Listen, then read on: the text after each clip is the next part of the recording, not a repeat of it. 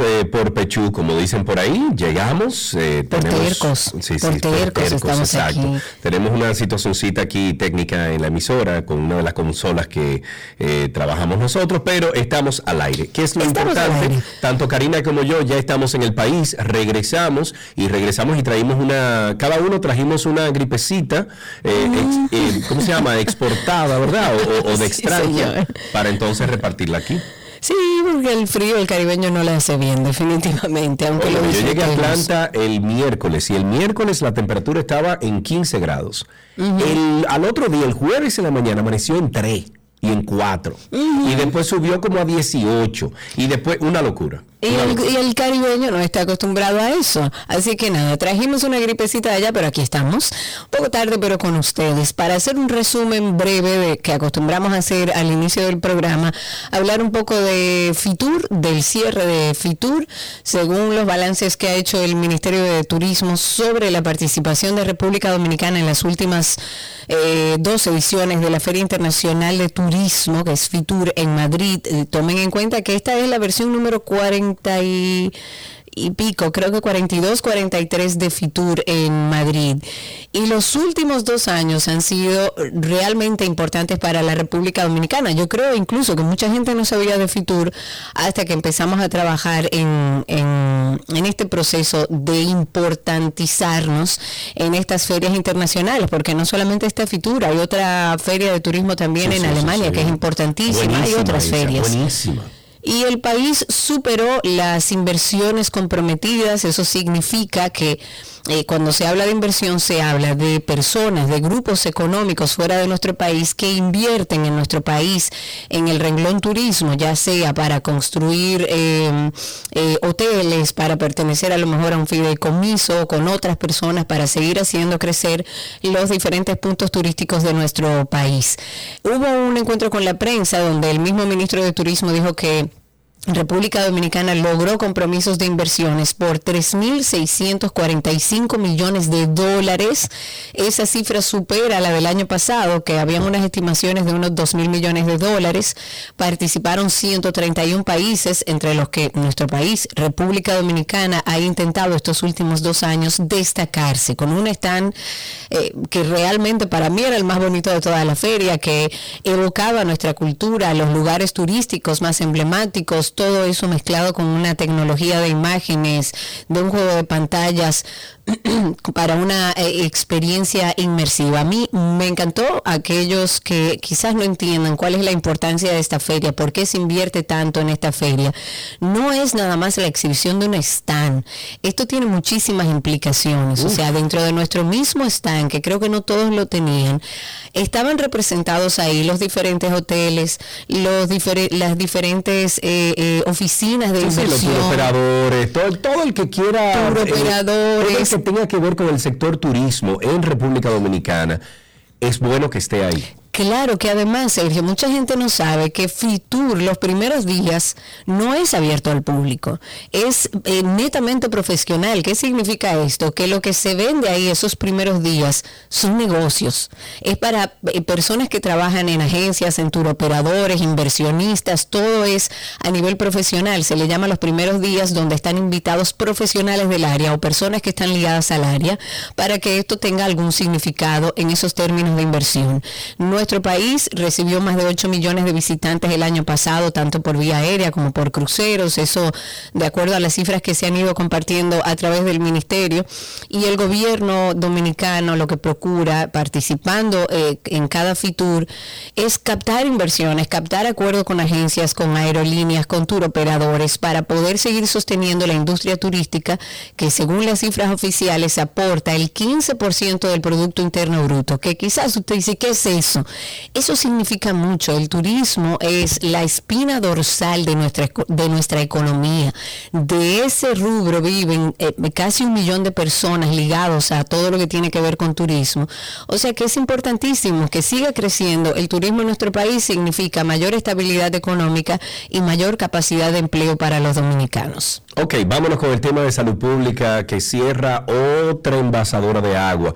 El Ministerio de Salud Pública y la Asistencia Social MISPAS, a través del viceministro de Productos del Consumo Humano, informó el día de ayer sobre el cierre de una planta procesadora y envasadora de agua por violación a la Ley General de Salud 4201 y su reglamento 25801 de Salud Pública.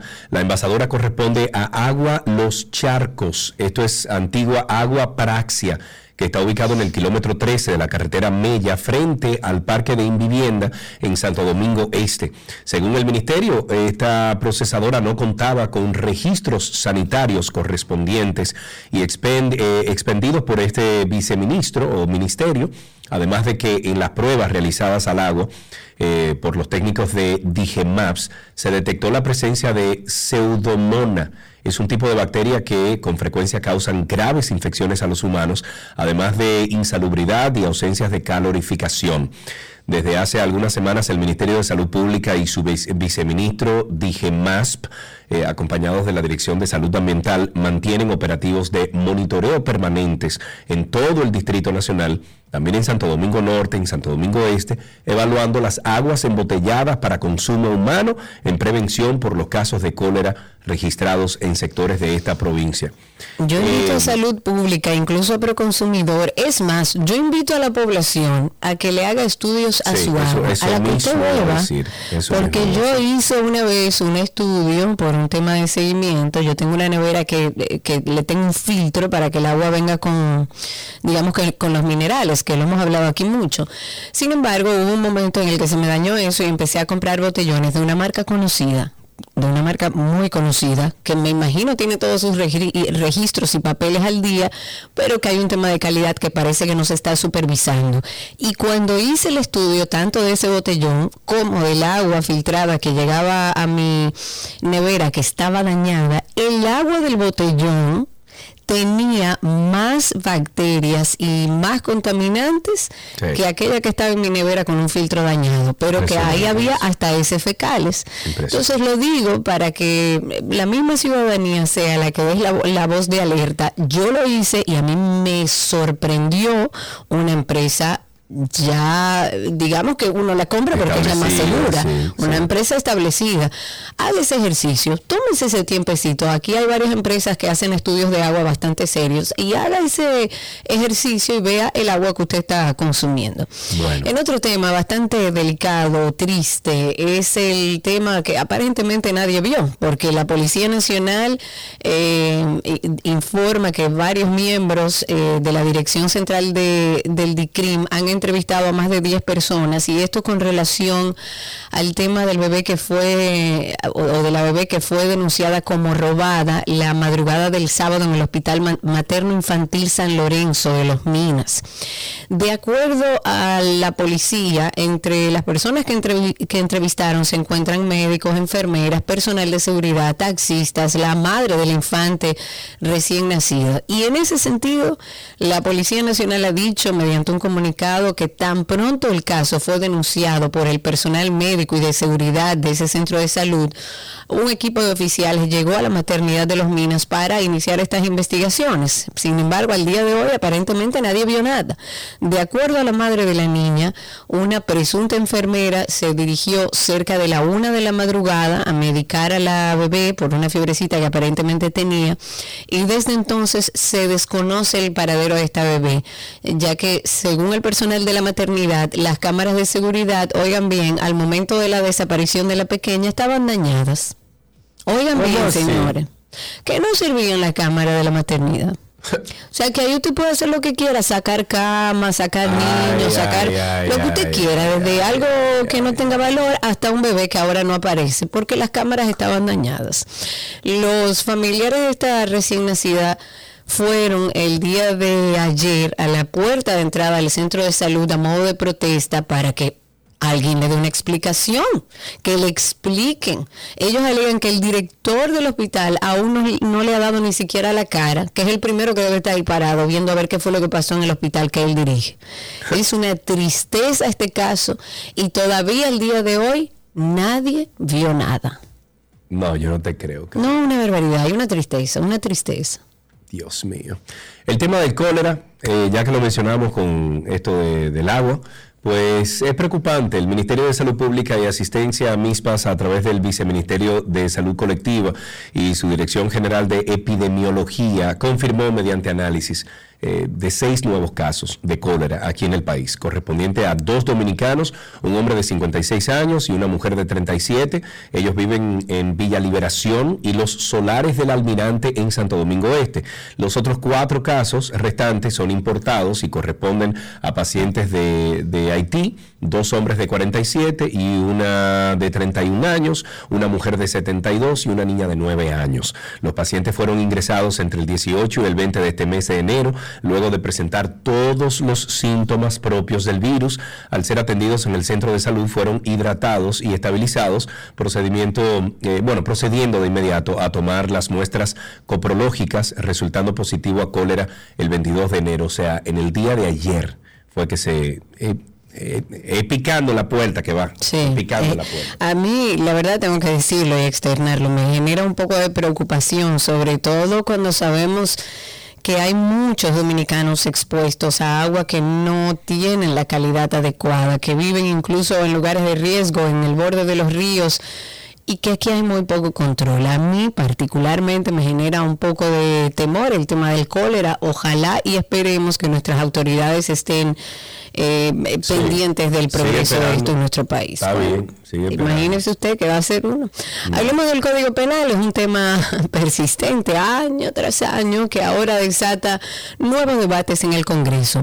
Hay legisladores de diversos partidos políticos que, bueno, difieren sobre si en la actual legislatura extraordinaria, que recordemos que termina el próximo 15 de febrero, podría ser aprobado este, esta, este controversial proyecto, porque es controversial, de ley del Código Penal. Hay opositores y oficiales que se acusan entre ellos de que tú eres el responsable de que no haya salido esta pieza, no eres tú. O sea, ellos, entre ellos, eh, se hacen los responsables del estancamiento de la pieza y como siempre uno, y el ciudadano en el medio.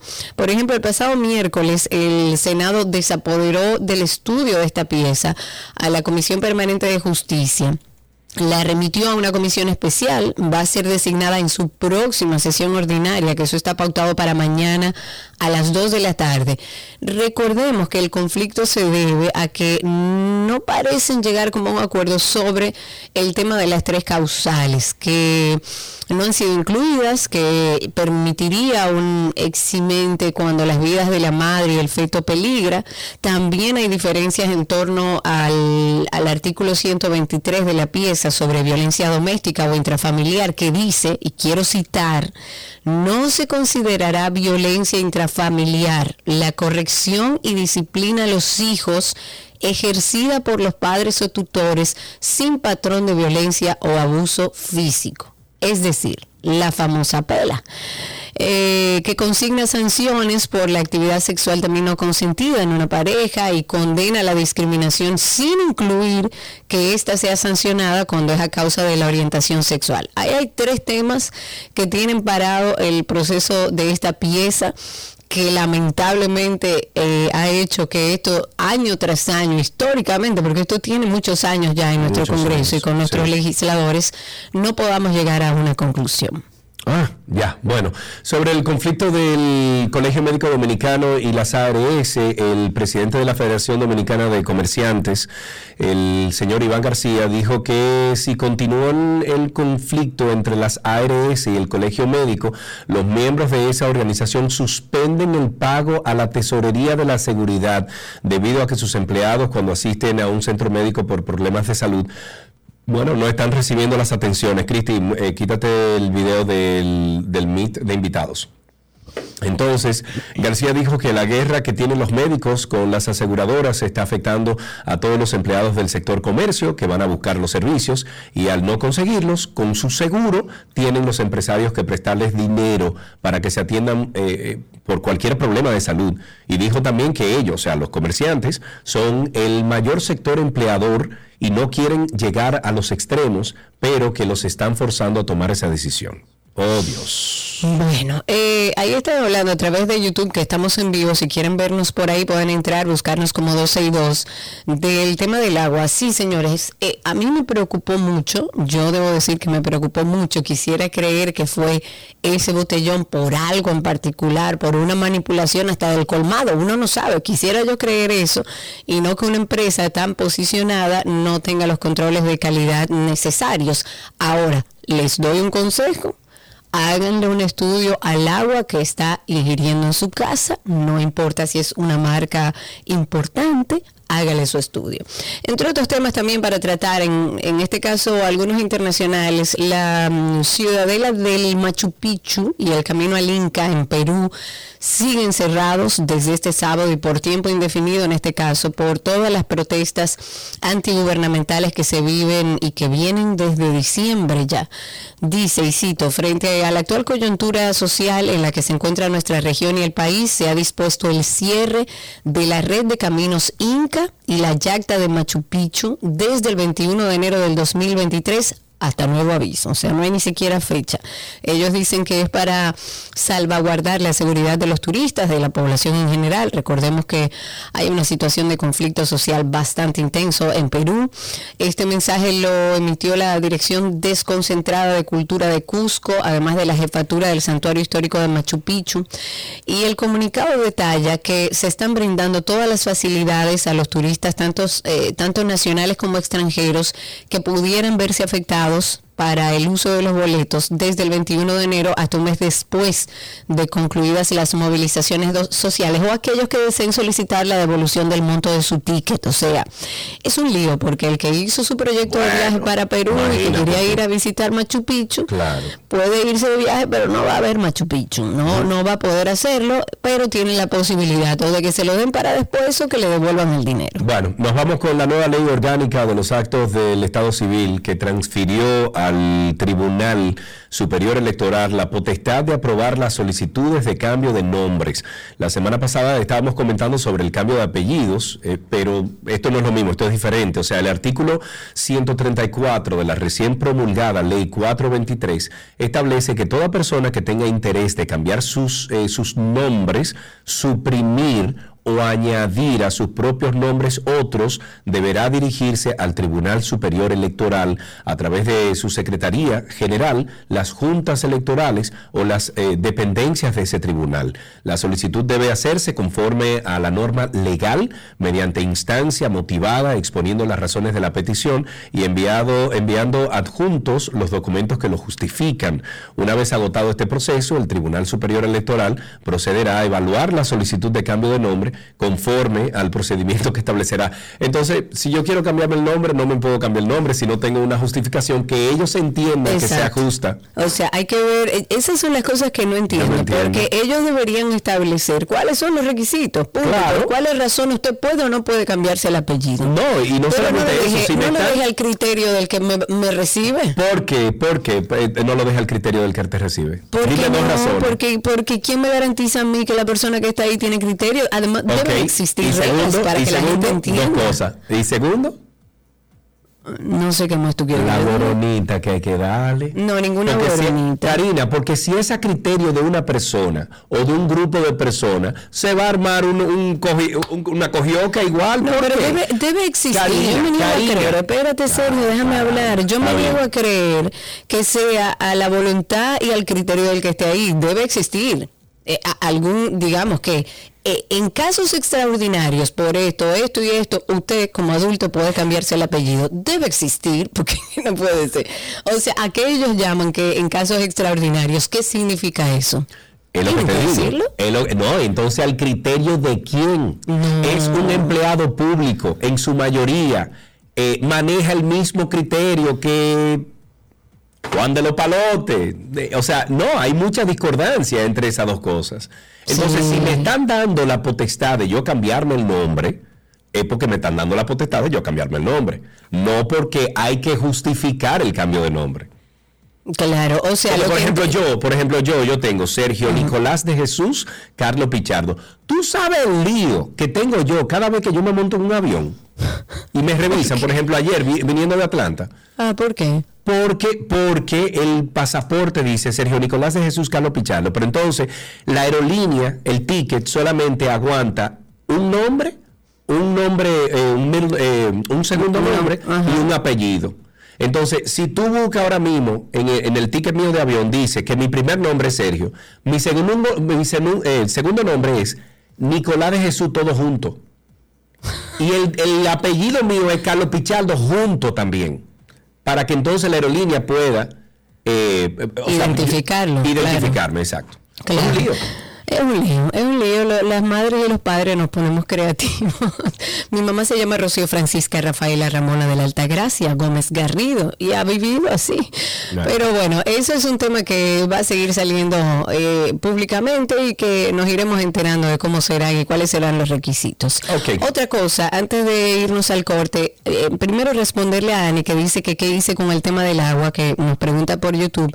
Eh, no, Ani, yo fue en esa eventualidad, porque yo te yo lo que hago es, porque me gusta beber agua con minerales, como Sergio aquí ha dicho muchas veces, que es mejor y que es mejor para la salud. Que y yo lo que tengo es... Ayer, cuando venía en el avión, estuve leyendo un artículo sobre agua y dice que hay gente que si toma agua mineral, te, voy, te voy a dar un escenario, tú y yo, ¿verdad? En el desierto. Yo estoy tomando agua mineral y tú estás tomando agua purificada tú te mueres más rápido. Yo me muero primero, claro. Pero lógico.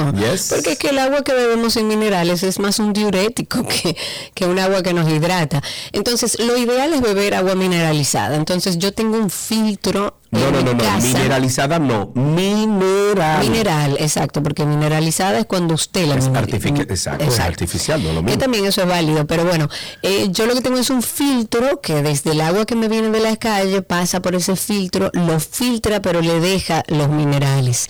Eh, tuve en esa oportunidad que comprar agua en un momento determinado y como ya estaba haciendo el estudio de un agua, le hice al botellón que tenía en mi casa y me salió aquella sorpresa. Pero yo siempre he utilizado filtros si puedo recomendarle a alguien, ponga un filtro que le permita dejar los minerales a su agua, eh, porque eh, de alguna manera esa es su responsabilidad. Si después usted bebe agua sucia, bueno, porque usted no le cambió el filtro, o porque no está pendiente, o porque no le hizo el estudio, pero es más su responsabilidad y no el de una empresa. ¿Tú me quitaste todo? Sí, así fue. Yo te quité todo. Ah, no, mira lo que. No, ah, fue Cristi. Ok, vamos antes de finalizar, recordarles nuestro After Dark, que es un podcast que tenemos, que tenemos con mucha información sobre salud mental, sobre bienestar. Eh, dale para allá. Este es uno de los que tenemos ahí, casi 70 episodios. Hay mucho. Muchas personas que pasan por situaciones traumáticas quizás tengan dificultad temporaria para adaptarse y afrontarlas. Si los síntomas empeoran, duran meses e incluso años e interfieren con tus actividades diarias, es posible que tengas trastorno de estrés postraumático. El trastorno por estrés postraumático, para decirlo de una manera simple, es un conjunto de síntomas que aparecen a partir de un evento catastrófico y vital para el ser humano, que afecta no solamente las emociones, los pensamientos y la conducta. Personas que, por ejemplo, fueron abusadas en su niñez, que reviven por momentos aquello que tanto sufrieron, por situaciones en particular. Pueden como pensar que un estrés postraumático puede venir de cualquier evento, pero la característica principal tiene que poner en riesgo la vida, tiene que ser un abuso vital completamente catastrófico y marcar un antes y un después en la vida de quien lo padece.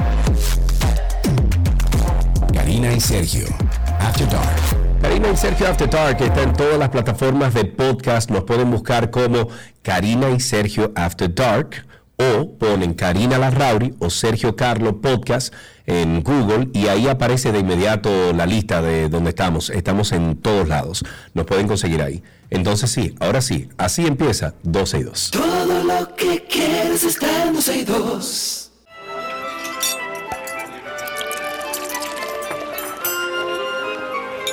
Es que bubule ya, punto. es que bubule, Catherine y pegas todo mi nombre.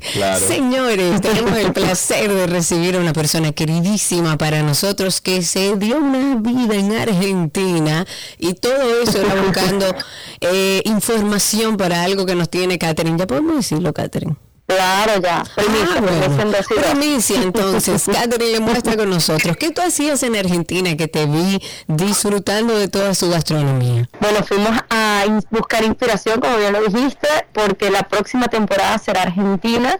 Así que estábamos preparando esa memoria gustativa para poder deleitar a todos en este mes que comienza el mes de febrero. Esperemos estar listos para el 14 de febrero y poder pues, traerles a todos ese sabor. y esa argentinidad. Claro, carne y mucho más, porque lo que yo siempre digo es que Argentina tiene más que, que asadores, entonces queremos eh, poder mostrar lo que es la cultura argentina, como lo hacemos en todas las temporadas. Más que un restaurante de cocina argentina, es toda la cultura argentina en, un solo lugar, una experiencia completa. Me imagino que trajiste algunas cositas de allá, ¿verdad? Muchísimas cosas para que todos puedan probar aquí.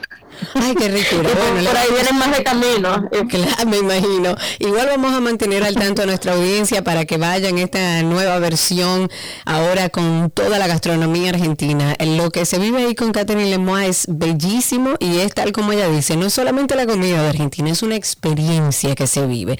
Pero la tenemos aquí con nosotros porque vamos a iniciar una semana interesante, rápida, práctica, para aquellos que han comprado un air fryer por razones prácticas, por razones de que no quieren freír pues Katherine hoy va a compartir con nosotros una receta para hacer en el air fryer. Cuéntame qué vamos a hacer. Así es, así es, como estamos empezando el año y estamos buscando opciones saludables para, para sentirnos bien, eh, pues nosotros, yo, dije, vamos a hacer algo súper práctico, fácil y que no falla. Quiero hacer un, quiero regalarles mi receta de mi versión de coliflor rostizado que hacíamos en temporada india, pero para el air fryer, que es espectacular es muy sencillo, solamente tienes que elegir un coliflor que esté muy lindo, cortarlo, eh, que se queden como los arbolitos, los pedacitos del tamaño que, tú necesites, también lo puedes hacer entero, a mí me gusta cortarlo, luego lo vamos a, vamos a rallar dos dientes de ajo y vamos a rallar aproximadamente la misma cantidad de jengibre fresco. Entonces rayamos ajo, jengibre y, y le pasamos a todo este coliflor en la ralladura de ajo, jengibre, lo colocamos en media taza de yogur para un coliflor entero, pequeño. Colocamos media taza de yogur, curry madras, que es el curry amarillo que vas a conseguir en el supermercado, y el jugo de un limón exprimido. Ok. Lo dejamos marinando, lo, o sea, lo podemos dejar de un día para otro, o sea, lo podemos hacer el día anterior y en la mañana o para el almuerzo lo podemos colocar en el air fryer. Lo vamos a poner a temperatura máxima del air fryer durante 20 minutos. Lo vas a poner del marinado directamente al air fryer. En 20 minutos vas a tener la textura perfecta. Van a estar crocantes en el centro, tostaditos por fuera y, y deliciosos, con un sabor espectacular, con esa mezcla de jengibre, ajo, yogur, limón y curry, que la verdad que es infalible.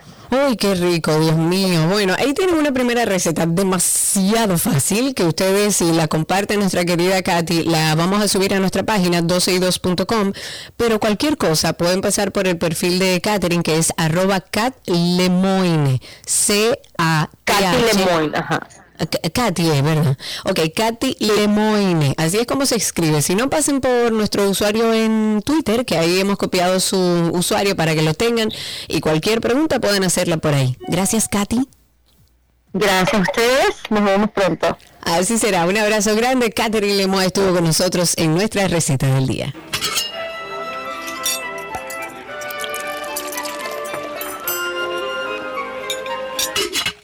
Lo que quieres está en dos.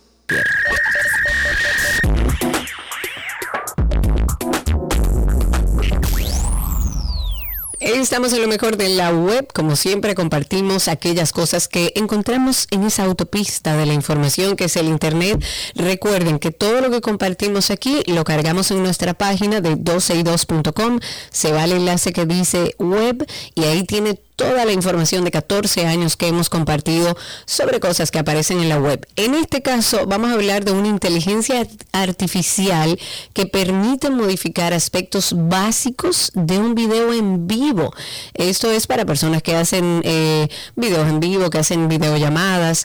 Y la plataforma digital que se llama Transmisión de Nvidia, pero con N solamente, Nvidia, lo que hace es que use como unos motores gráficos en las computadoras para crear eh, lo que ya muchos conocemos, que es un, eh, un identificador facial en el que se crea la ilusión de que las personas están dirigiendo su mirada a las cámaras. Esto todo, como sabemos, por tecnología de inteligencia artificial. Se llama contacto visual. Ese es el nombre de esta herramienta que usa inteligencia artificial para simular que estás mirando directamente a la cámara, aun cuando desvías tu atención para tomar anotaciones, para ver algún guion que tienes al lado, para cualquier otra cosa que necesites ver en la transmisión de ese video.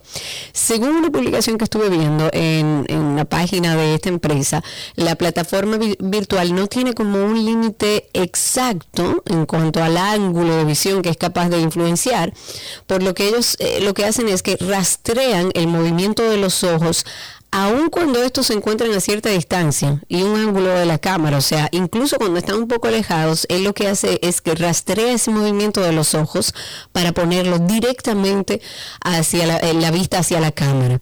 Según los desarrolladores, esta aplicación puede activarse sin necesidad de realizar un cambio eh, imperceptible, o sea, las personas no se van a dar cuenta de que activaste esto, quienes podrán pasar de no usar esa asistencia virtual a utilizarla sin inconveniente por medio de esta inteligencia artificial. Sin embargo, esta característica solo podrá ser utilizada por computadoras que tengan, digamos que ciertas características específicas mínimas, como una memoria RAM, por ejemplo, de 8 GB y un, procesador i5.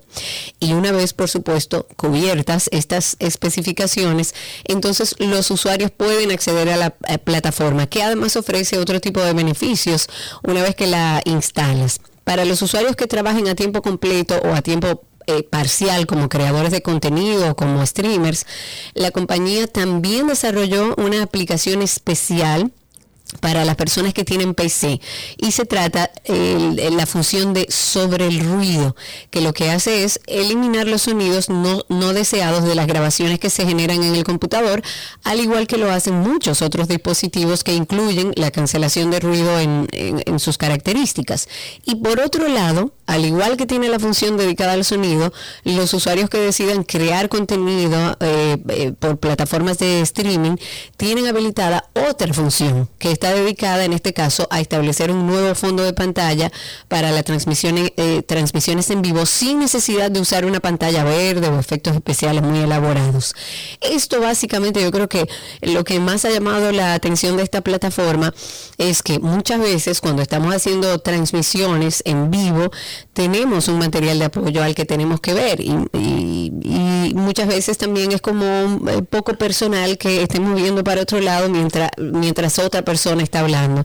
Entonces es importante para aquellos streamers que necesiten eh, una aplicación o una herramienta como esta de que siempre estén mirando al frente de la cámara. Ok, me voy entonces con Meta, con una información de Meta, eh, que ahora crea un centro para configurar en un solo lugar Instagram, Facebook y Messenger. Yo sabía que eso iba a pasar. Este aparato estará disponible, apartado, perdón, eh, o aplicación estará disponible en cada una de las aplicaciones, dando acceso a un panel de ajustes para las tres plataformas por igual, sin tener que ir una por una a cambiar las preferencias en apartados generales. Estos cambios ya entraron en vigencia, según el blog de la empresa, aunque irán llegando gradualmente a todas las aplicaciones. Eh, su idea es ampliar las opciones para centralizar eh, configuraciones adicionales en el centro de cuentas en el futuro y que los usuarios puedan administrar fácilmente sus preferencias en los productos. La compañía destaca que cada persona será quien tenga la potestad de añadir el perfil que prefiera al panel de configuración o si decide mantener todo por, por aparte como está actualmente. En esta opción estarán habilitados funciones como los detalles personales, las contraseñas, la seguridad, los pagos, las preferencias en anuncios, haciendo más fácil la eh, administración del perfil general del usuario. Por ejemplo, ellos están asegurando que al elegir las preferencias de publicidad de Instagram, se apliquen las mismas para Facebook. Estas eh, serán todas las funciones que se, por ejemplo, que se encontrarán en este centro de cuesta. Ellos ofrecen, por ejemplo, manejo de datos personales, contraseña y seguridad, información y permisos, preferencias de anuncios y pagos. Que incluso hoy en día, Karina, no sé si tú tienes eh, esta página que se llama ¿Cuál será? business.facebook.com. No. business.facebook.com.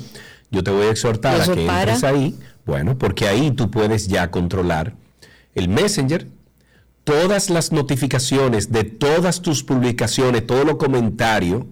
Tú puedes ver todos los inboxes de Instagram y Facebook juntos. Eh, y esto es una, una dependencia de Facebook, o sea, tú no estás dándole autorización a un tercero. Yo por ahí es que manejo absolutamente todas mis cuentas y me ha funcionado bastante bien. Mira, te lo voy a poner aquí para que lo veas. escrito, por favor. Porque es muy chulo tú poder ver todos los anuncios, eh, toda la, o sea, todo el movimiento que tú tengas. Sí, a mí me tam- también me pasó lo mismo, Karina, se fue aquí. Eh, bueno, mira a ver, porque no sé qué fue lo que pasó con eso, porque está raro. Y sigamos hablando, seamos Pues felices. sí, entonces, entonces te decía que con esta aplicación que te acabo de mandar ahí, que se llama business.facebook.com, tú Es puedes una controlar mucho más de tu cuenta de Facebook, Instagram y Messenger que por separado. Ah, pues lo voy a lo buscar. y no, y ahí. se hace más fácil, lo tienen todo integrado en un lugar. No, tiene No, que- y no solamente eso, por ejemplo, cuando tú pones un post de esos de esas publicaciones que tú tienes que, con- que, que tú tienes que contestar esas preguntas de lo que tú pusiste ahí, se hace mucho más fácil tú entrar ahí Claro. porque te van saliendo en orden, tanto en Instagram como Facebook, y tú las vas contestando todas. Ah, pero la voy a descargar, voy a verla. Recuerden eh, que tenemos Karina y Sergio After Dark, que es un podcast que desde que estamos, parece que están trabajando en la computadora, Cristi. Hazme saber si Patricio o alguien está trabajando en la computadora.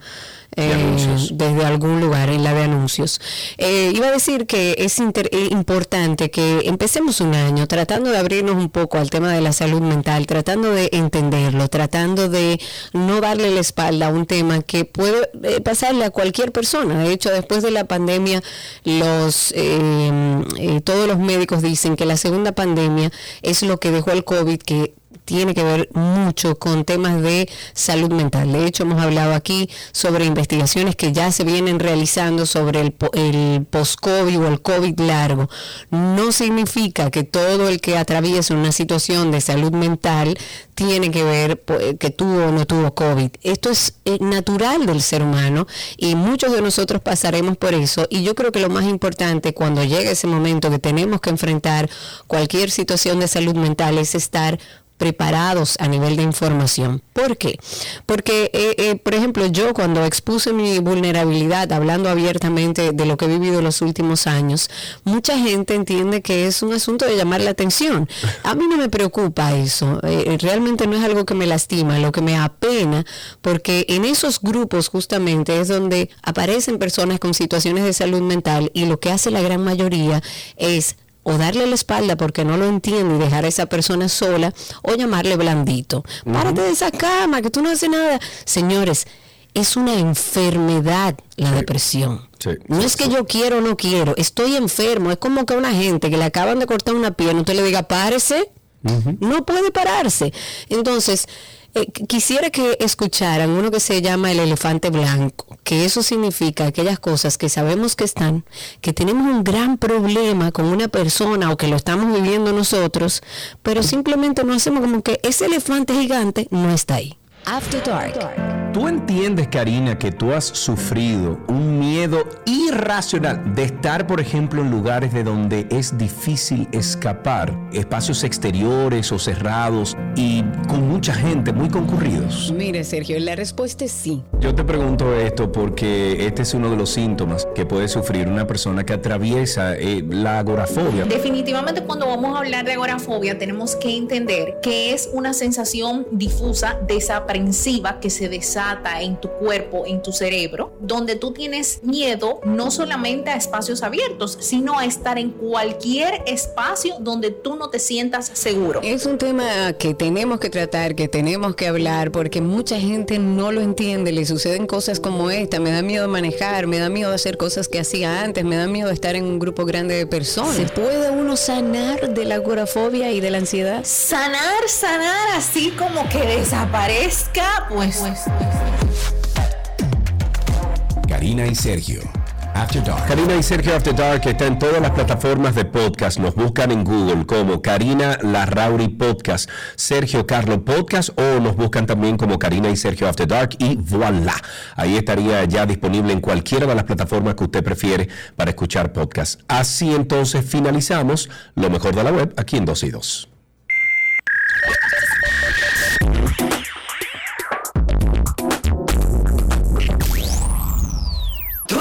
Lo que quieres está en 12 y 2.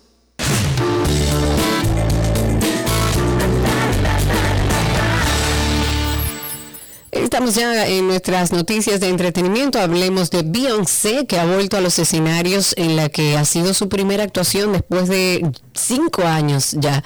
Y lo ha hecho en un evento privado con motivo de la presentación del Atlantis de Royal, un lujoso resort en Dubai. Oigan bien, la inauguración con Beyoncé. Un acto que solo ha podido disfrutar los, asi- los asistentes, por supuesto, con invitación. Esta cantante de 41 años actuó durante 90 minutos y por esa hora y media el artista ha cobrado nada más que 24 milloncitos de dólares.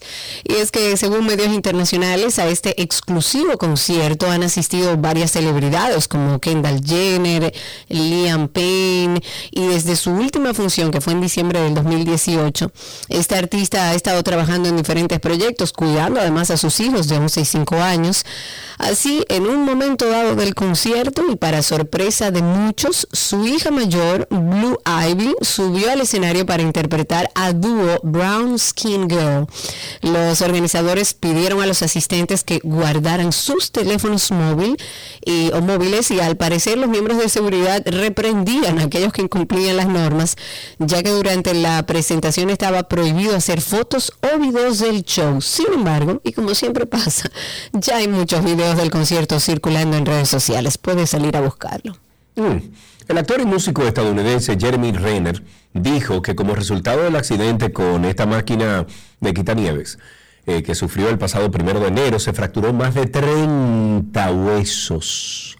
Dios. En una publicación en redes sociales, este actor agradeció a todos sus fans y colegas por los mensajes, el amor que le han enviado durante estos momentos de dificultad. Dice, mucho amor y aprecio para todos.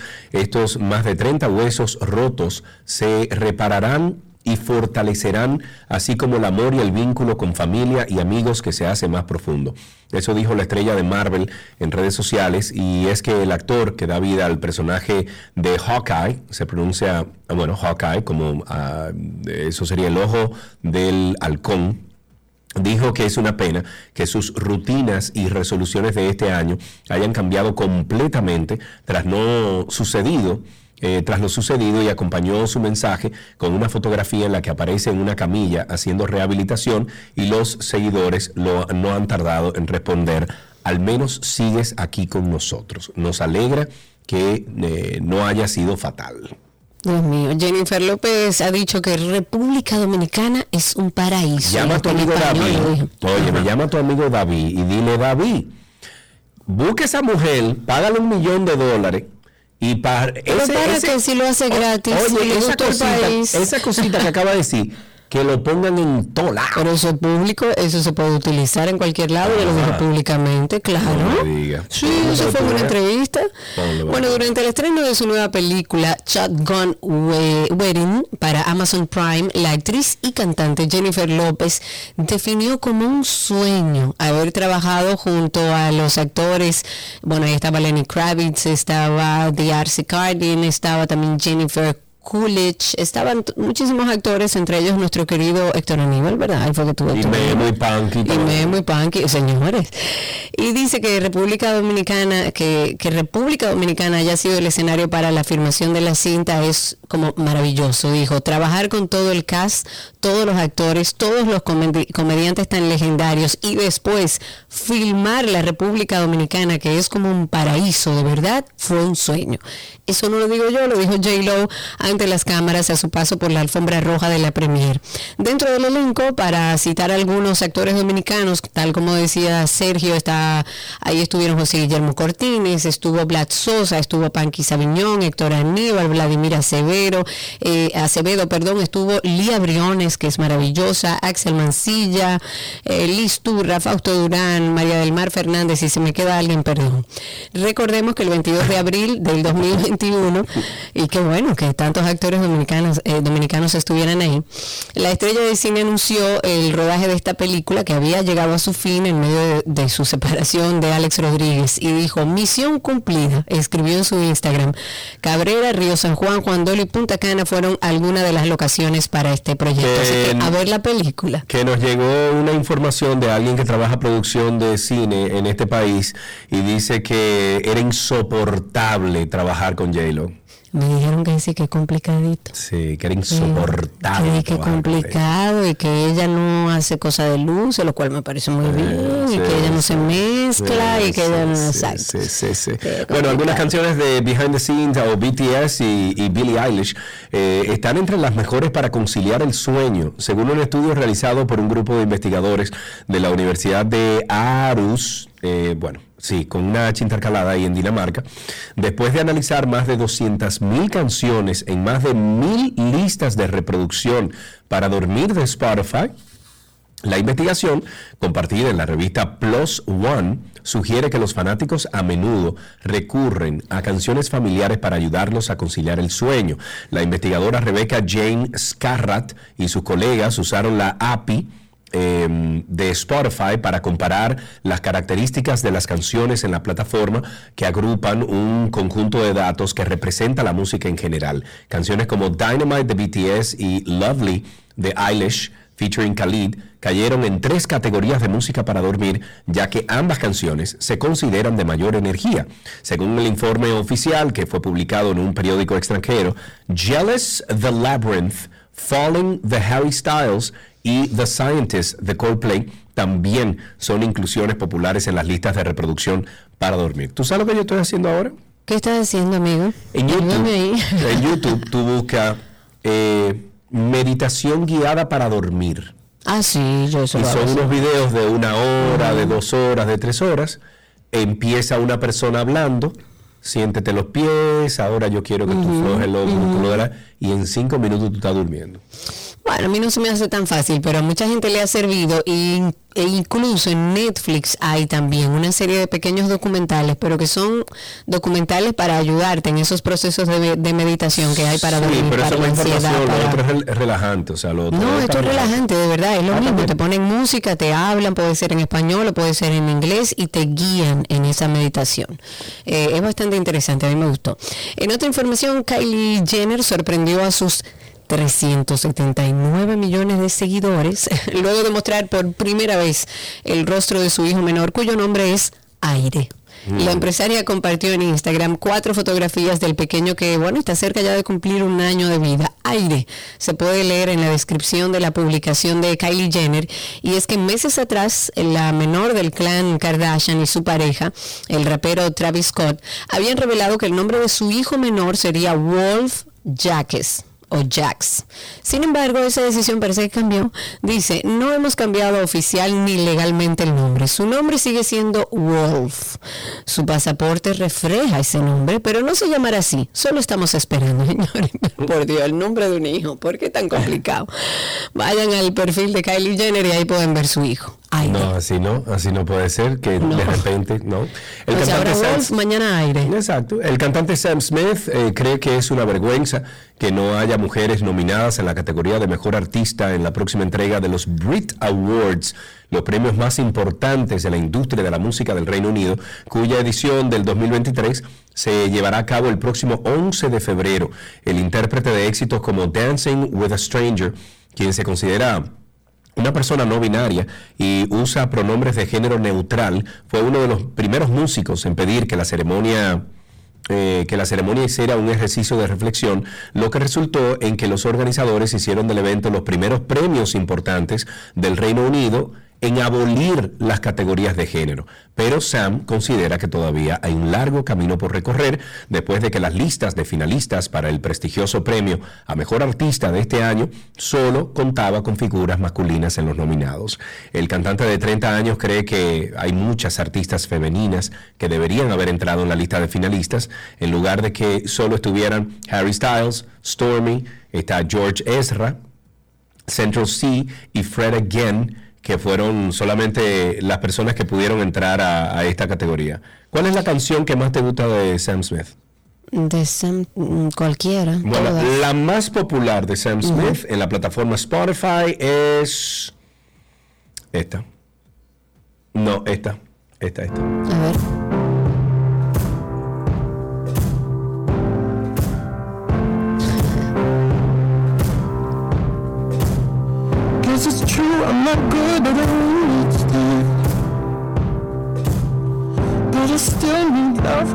Just a man. These nights never seem to go to plan. I don't want you to leave, will you hold my hand? Oh, won't you stay with me? Cause you're all. Eso es una canción, compadre. Bellísima, oye, la verdad que es maravilloso intérprete. Robert Pattinson consi- considera aterradores los videos falsos sobre él en TikTok. El actor mundialmente conocido por encarnar al vampiro Edward Cullen en la saga de Crepúsculo dijo que está desconcertado porque gente cercana a él se dejaron engañar con extraños clips de baile en TikTok que han utiliz- utilizado inteligencia ar- artificial para poner su cara en el cuerpo de otra persona. Y bromeó diciendo que son tan convincentes que podría quedarse sin trabajo. Dice, es aterrador la cantidad de gente que me conoce bastante bien y aún así me dice, ¿por qué haces esos videos raros bailando en TikTok? y dice, él es realmente extraño. Te das cuenta de que estamos a dos años de que sea indistinguible de la realidad. ¿Y qué rayos voy a hacer entonces como trabajo? Dice Robert Pattinson. Que verdad, oíste. Es Porque verdad, ahí, sí. bueno, eh, utilizaron la imagen. ¿eh? Y oye, me utilizaron la imagen de la princesa Lea, de, de la Sí, actriz, en la, la última vi. película de, de Star Wars. Y ella no estaba ahí. Y esa mujer parecía que estaba ahí. Impresionante, ¿no? No, es una cosa que distinguirlo va a ser difícil después. Dime Eso tú, va a tener eso- que regular. Mete miedo. Sí, eso va a tenerse que regular como todo. Sí. Es así. Bueno, con esto finalizamos entonces estas noticias del mundo del entretenimiento aquí en 12 y 2.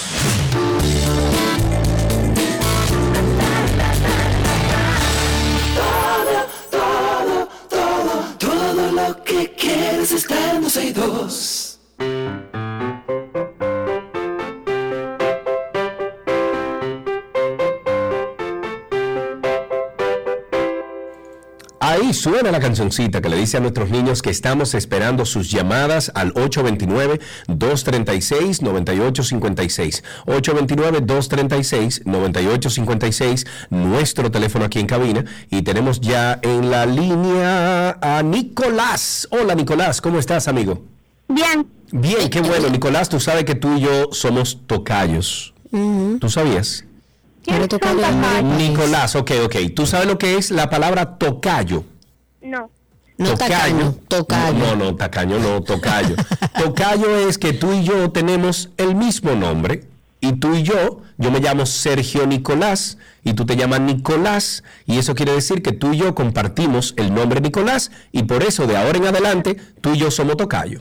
Ah, ya Aprendiste ves. algo nuevo, Nicolás. Ahora Nicolás, cuéntanos. cuéntame. Exacto, ¿qué aprendiste en el colegio? Eh, hoy aprendimos a, a, a las, los tipos de fracciones. Señor, pero eh, eh, número, número. ¿Y qué es eso? Explícame un poco. Los tipos de fracciones son los tipos de fracciones. Ajá, los tipos de fracciones. Karina, los tipos de fracciones son los tipos de fracciones. ¿Cómo yo no me voy a punto, recordar? Exacto, o sea, Ok. por Dios. Y mire, ¿y ¿cómo se llama tu, tu mejor amigo?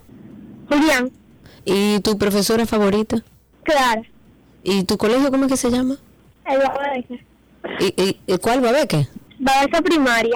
Ah, ok. ¿Y, ¿Y tú eres de lo que se portan más o menos o de lo que se portan bien? Más o menos. Me encanta. ¿Tienes algún chistecito, Nicolás? Eh, mm, mm, em, ¿Una? No, no. Ok, pues perfecto, Nicolás. Muchísimas gracias por llamar y compartir con nosotros eh, lo que aprendiste hoy. Hablamos sobre fracciones. ¿Qué se va a hacer? Nosotros no nos acordamos nada de eso. Nada. Hasta aquí, ¿qué aprendiste hoy? Ya regresamos.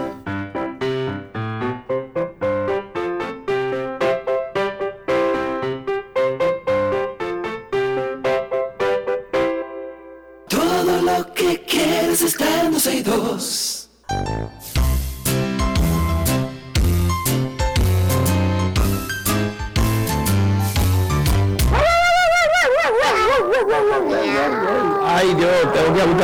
Santiago. Claudia. Hola, hola, Sergio. Hola, ¿Qué hay de nuevo, Claudia? ¿Cuánto tiempo? La última Así conversación mía de Claudia fue, Claudia, mi perro se dio una hartura de dulce de leche, está todo bien, no le va a pasar. Wow, wow. Bueno, esa que escuchan ahí es eh, la doctora Claudia Música, eh, Música. Oh, Dios mío. Recibimos a la doctora. Claudia Musa, médico veterinaria de Pet Care, y con ella estaremos hablando sobre la gripe de la bordadela. y no, la por influ- de tela. Bordetela, perdón, bordetela y la influenza Exacto. en perros. Claudia, bienvenida. Así es, pues así mismo, en épocas de baja temperatura, que aunque nosotros no nos lo sintamos, pero realmente también son temperaturas en esta época muy agradables, también surgen muchos temas gripales, como hemos visto en los humanos. Y muchas personas que llegan a la clínica con sus perritos con temas de tos perruna, eh, eh, que así se le llama eh, vamos a decir comúnmente, que, que son gripes o infecciones básicamente de las vías respiratorias altas, pues siempre tienen ese temor de que si eso se puede pegar entre humanos o de los humanos a los perros, y, bueno, y viceversa. Entonces, Claro. eh, la realidad es que a nivel de estudios a- a- hay diferentes tipos de gripe, o sea, a pesar de que nosotros vacunamos en este país para la bordetela y para otra infección respiratoria que se llama parainfluenza, la pa- parainfluenza es viral, la bordetela es bacteriana, también hay gripes como la influenza, así como un humano que, que pues tenemos influenza que se H1N1 y ahora ya hay otros números de ot- otros números de Sí. cepas, eh, así en la mascota ocurre lo mismo. Me llamó mucho la atención en un congreso que estuve recientemente donde empiezan en Estados Unidos a vacunar para la influenza y aparte de bordetela, o sea que viene una A vacuna combinación Sí, a los perros. sí. Aquí todavía esa vacuna no la tenemos, la de la influenza, pero básicamente la sintomatología de estas infecciones respiratorias, a pesar de que unas son bacterianas y otras eh, son virales, se Virales, tratan, ujú. Eh, tienen la misma sintomatología y se tratan definitivamente eh, muy similar. Ok, Así te voy a hacer una pregunta, quizás, quizás un poco tonta, ¿verdad? Pero usted me corregirá. No, vamos a ver. Podemos abrigar a los perros y ponerle una ropita para que el frío no le haga nada. Claro, Carmen, Mira, la realidad es que sí. Lo que que- pasa es que que- yo he oído que no, que a los perros no se le pone ropa porque a ellos le incomoda, entonces no sé, pregunto. Yo a Campanita Mira. la abrigaba cuando me iba para la A y a Radio yo siempre le ponía su abrigo, ellos nunca me dijeron nada. también. O sea que... Eso es, es importante eh, saber que dependiendo de donde nazca esa mascota, porque por ejemplo en países tropicales como los nuestros, pues acuérdense que ellos tienen una temperatura un grado mayor que nosotros, entonces lo que para nosotros es frío, tal vez para ellos no no es una temperatura baja. Eh, y de hecho, si ustedes se fijan, esos perritos que están en, en, en climas bien eh, fríos, eh, donde nieva, ellos andan sin, sin, su, sin ropa y no sufren de frío. O sea, están en, a- a- yo lo he visto, o sea, perros que están eh, acostados en, en nieve y no nieve. tienen frío. Sí, y nada. Ahora, tú sabes, tú sabes lo que chulo, los videos, eh, Claudia, de los huskies, que cuando comienza a nevar se van fuera y se ponen en el medio de la nieve, se, se clavan ahí. Felices, como si Y los, arena. y los dueños le dicen, fulano, ven para adentro. Y él, mira, el perro así. Estoy no, por eso sí. es importante saber el tipo, o sea, la- que si la raza necesita y amerita que, que lo abriguen, porque por ejemplo, como Falco, o sea, un chihuahua así eh, tiene poco pelo, eh, está muy sensible, y los chihuahuas por lo general pueden ser un poco friolentos, y los perros de raza Ay, pequeña sí. suelen ser friolentos, pero los perros de raza grande o mediana y con abundante pelo, no. Entonces, pero este tema de, de los cambios climáticos sí pueden afectar a poblaciones de riesgos y vamos a hablar cuáles son esas pobla- poblaciones de riesgo que pueden eh, eh, contagiarse más fácil con estos eh, estas infecciones respiratorias. Básicamente tenemos los cachorros porque sabemos que el sistema inmunológico es muy bajo y entonces Claro, igual que eh, los hasta niños que- son los humanos. Exactamente. Y hasta que no tengan su ciclo de vacunación completamente eh, ya reforzado, pues es preferible no, no estar sacándolo tanto. También tenemos la, la como dije ahorita, la- las razas pequeñas, como los pinchers, o sea, los, y los Doberman pinchers, los Chihuahua, los, los Yorkie, los Pomeranios, esas razas de Sí. tamaño pequeño pueden ser un poquito susceptibles también a temas respiratorios, pero también porque sufren mucho, que tal vez Karina se pueda recordar con campanita, de, de colapsos traqueales. Entonces, Claro. por- o de estenosis de la tráquea, que tienen la tráquea un poquito más disminuida, entonces si le da un tema respiratorio, esa inflamación hace que ellos se les dificulte más el tema de, de respirar eh, Claro. y oxigenar. Eh, la, asimismo también las razas que son brachiocefálicas, o sea que tienen ese hocico chato, que no que no pueden regular bien su temperatura por la por el, el hocico y la boca cuando hay temas de congestión respiratoria donde hay producción de mucosidad de flema eh, de secreción nasal todo esto pues va a agudizar más esa infección. Entonces perros más susceptibles de llegar a, a- a tener complicaciones. Eh, también obviamente los perros envejecientes de edad avanzada porque igual que los cachorros ya comienzan a tener ellos un sistema inmunológico más deficiente y las defensas obviamente del aparato respiratorio son eh, son más débiles por la Ok. misma por la misma envejecimiento de los tejidos. Y pues también tenemos eh, eh, animalitos que ya sufran de enfermedades crónicas o de enfermedades eh, que tengan comprometido el sistema inmunológico como los el, el cáncer eh, o neoplasias estos también van a tener mayor riesgo de que esas infecciones se puedan convertir en una neumonía. Igual que en los humanos que, que si ustedes se fijan, hay muchos organismos que tienen buena defensa y la gripe le dura 3, 5 días y hay otros que ya ahí viene y se le complica con una bronquitis o una bronconeumonía. Y esto todo depende de los de, de qué tan en riesgo en, en cuanto al organismo pues las mascotas estén. Es una tanto la bordetela, que es bacteriana, como la influenza, son enfermedades que se contagian muy fácilmente porque tienen que ver con las partículas de aire. Entonces, mientras más en contacto estén con mascotas, si hay una que está padeciendo a lo mejor asintomáticamente la infección, por eso cuando están de hotel es importante que tengan sus vacunas al día, de la bordetela, de la parainfluenza, para Ujú. que si hay alguno que esté cursando con, con el tema gripal, pues no vaya a contaminar a, los demás. Hay una pregunta aquí que me hacen por Twitter. ¿Qué tan complicado sería una gripe o una influenza en un perro? Depende, depende de como dijimos anteriormente, de, de si son si es una población en riesgo, como mencionamos ahora. Eh, pero por lo general, la, la media es que van a cursar con una infección que le va a durar aproximadamente dos a tres semanas, aunque no se complique, pero el tema de la tos va a estar persistente por lo menos por dos semanas.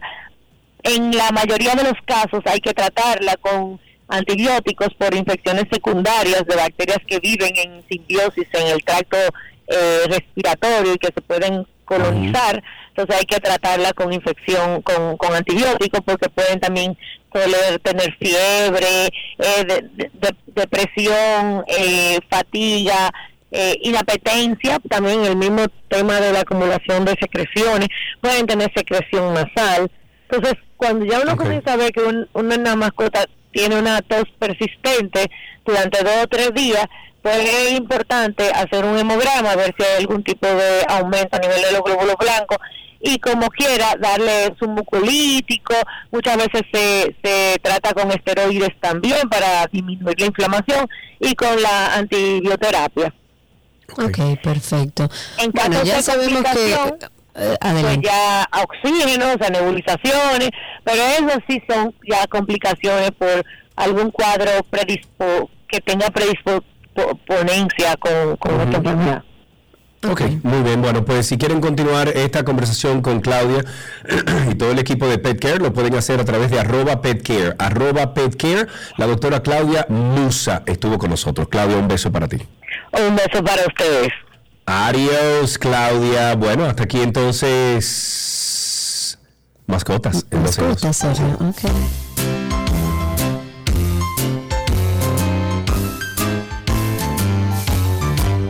Todo lo que quieres está en 12 y 2.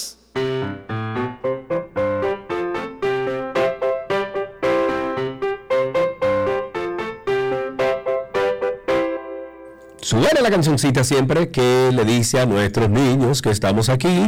Y ya tenemos a Sally en la línea. Buenas tardes. Hola, Sally, ¿cómo estás? Bien. Qué bueno, Sally. ¿Qué edad tú tienes? ¿Cuántos años? Bien. Perdóname. Bien. Diez años. ¿Y fuiste al colegio esta mañana, Sally? Sí. Cuéntame del colegio esta mañana entonces. Ah, ¿Qué hiciste? ¿Qué hiciste? ¿A qué hora llegaste? ¿Qué comiste? ¿Con quién hablaste? Llegué a las 7. Hice, ahora voy caminando a la casa. Hice sociales, inglés, robótica. Dios. Robótica. ¿Y Pero qué Sally- en ro- bueno, bueno, bueno, Exacto, ¿qué- yo qué haces en robótica, Sally? Perdón. ¿Qué haces en robótica? En la clase de robótica, exactamente, ¿qué haces? Armamos Lego y después lo.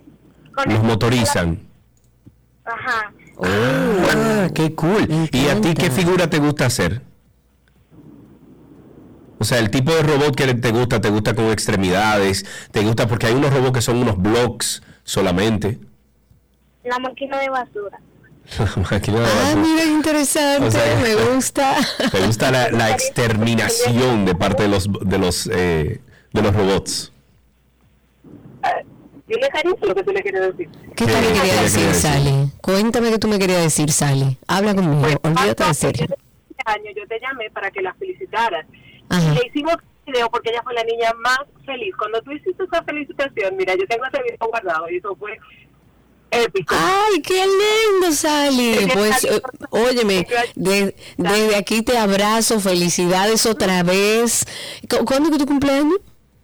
el El primero de noviembre. El primero de noviembre. Pues Bueno, para eso año entonces entero. que llamen, ¿verdad? Entonces, aquí lo o que la apunten en nuestro calendario de cumpleaños también. Puede funcionar. Exacto, Sally, un beso grande. Gracias por llamar y compartir con nosotros lo que hiciste en el colegio.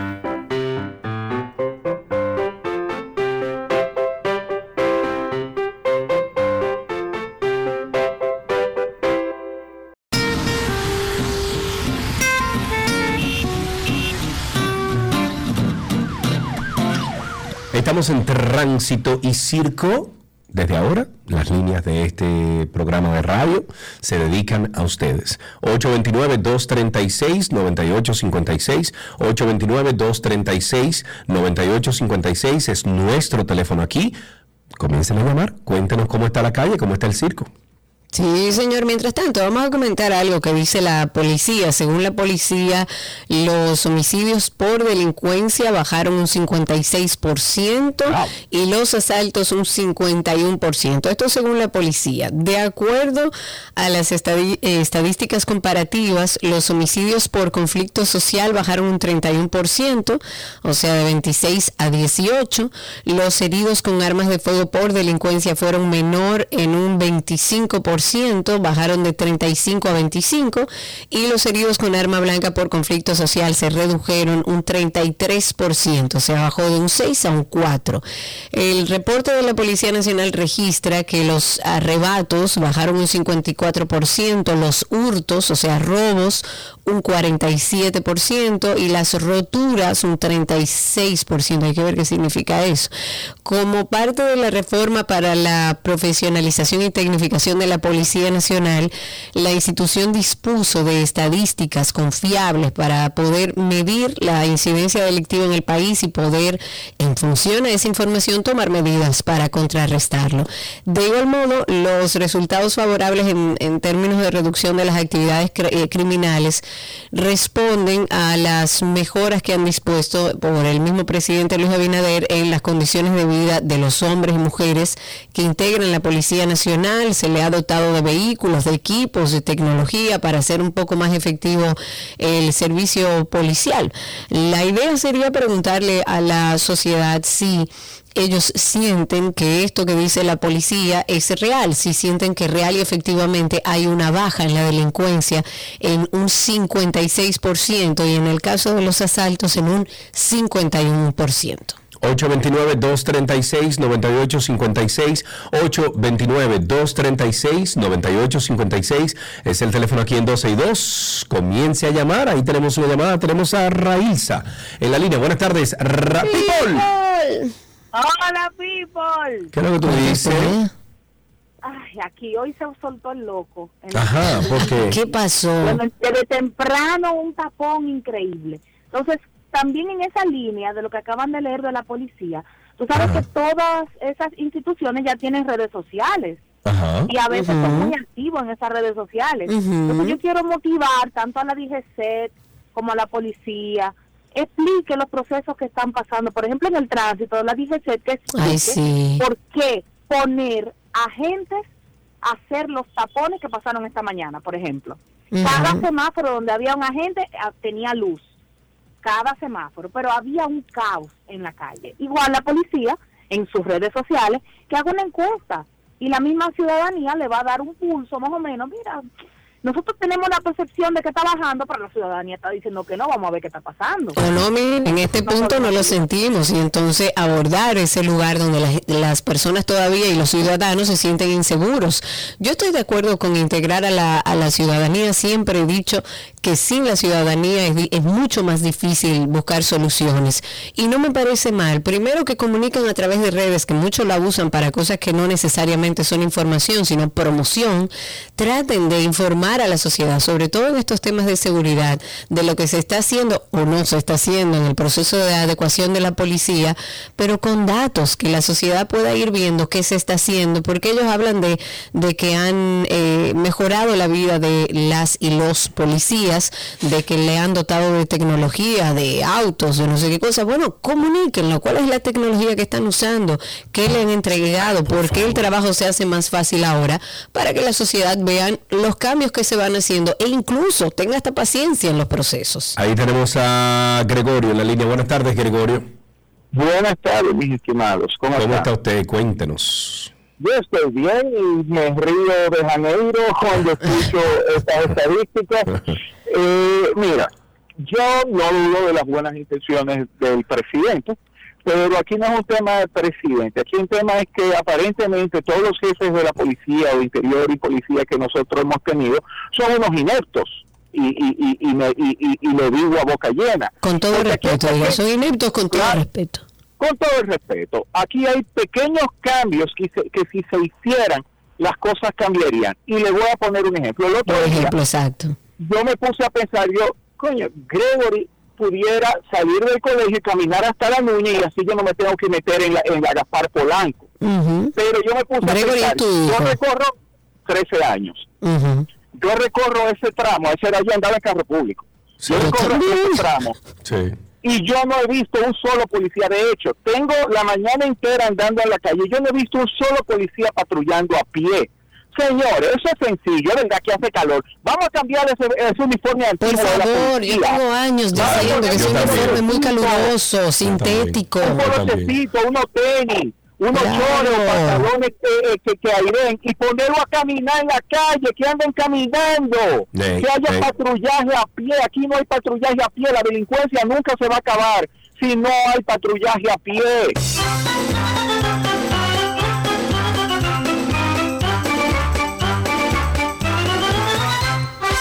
Estoy de acuerdo con Gregory en la frustración que genera. Yo, por ejemplo, vivo a nada del colegio de mis hijos, a nada. A mí me toma tres minutos ir y volver, para que ustedes entiendan. Pero voy en mi vehículo. Mi hijo pudiéndose ir en bicicleta a su colegio. lo manda en bicicleta. Yo lo mandaría, pero no Sí. lo puedo mandar. Por no esa lo- carretera ha sido... No, yo no lo mando en bicicleta. Yo lo mandaría, mi hijo monta bicicleta desde que tiene uso de razón. Pero, él- ajá, él- pero tú lo mandarías, pero no lo sus manda, entonces mándalo. Lo- pero a eso voy, que es lo mismo que dice Gregory. Yo pudiera decirle a mi hijo de 13 años, camina hasta la hasta la Núñez y ahí yo te recojo, e incluso ayuda en, en el tema y el proceso de, de- de una mejor viabilización para el tránsito en los lugares como los colegios, que sabemos que las horas que entran y salen son complejos. Entonces, yo que puedo decirle a mi hijo, coge la bicicleta, vete para tu colegio, no lo hago porque no tengo desde el Estado las herramientas para que mi hijo pueda hacerlo, por dos razones. Primero, en esta zona no hay acera. Aquí viene el ayuntamiento cuando se acuerda o cuando alguien llamará, no sé, a limpiar más o menos los montes, pero no hay aceras, no hay aceras acondicionadas ni para el que monta bicicleta ni para el que camina, ojo, o sea que pudiera irse caminando también y tampoco puede hacerlo porque es peligroso, es una ruta rápida donde van los carros rápido, pero además en el trayecto hay una zona complicada que yo no tengo la garantía de que mi hijo cuando pase por ahí no Claro. tenga una situación de seguridad. Es el Entonces, problema. Mira, hablando de eso, de, de los policías, un grupo de asaltantes vestidos de policía nacional se apoderaron de un tramo del kilómetro de la eh, 14 de la autopista Las Américas en la comunidad Jericó y robaron las pertenencias de los ciudadanos que residen en ese sector.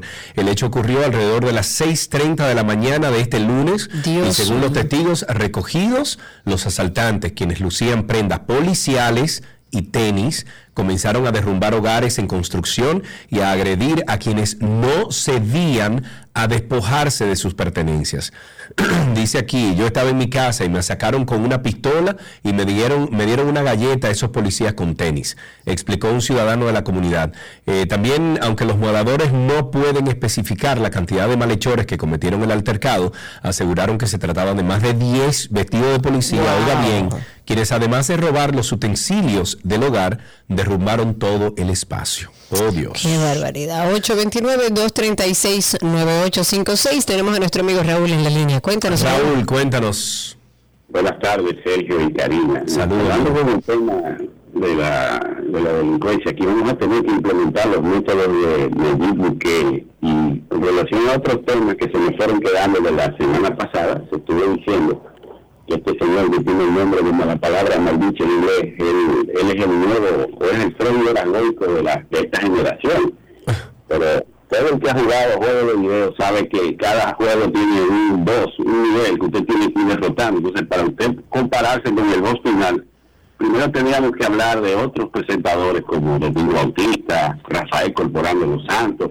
Entonces este individuo viene de un día para otro porque está más o menos pegado y se cree el nuevo Freddy Verasgoico o, o, o hay un grupo de gente diciendo eso. Yo creo que este señor no llega ni siquiera a los niveles de Johnny Marte de esta generación. El diablo.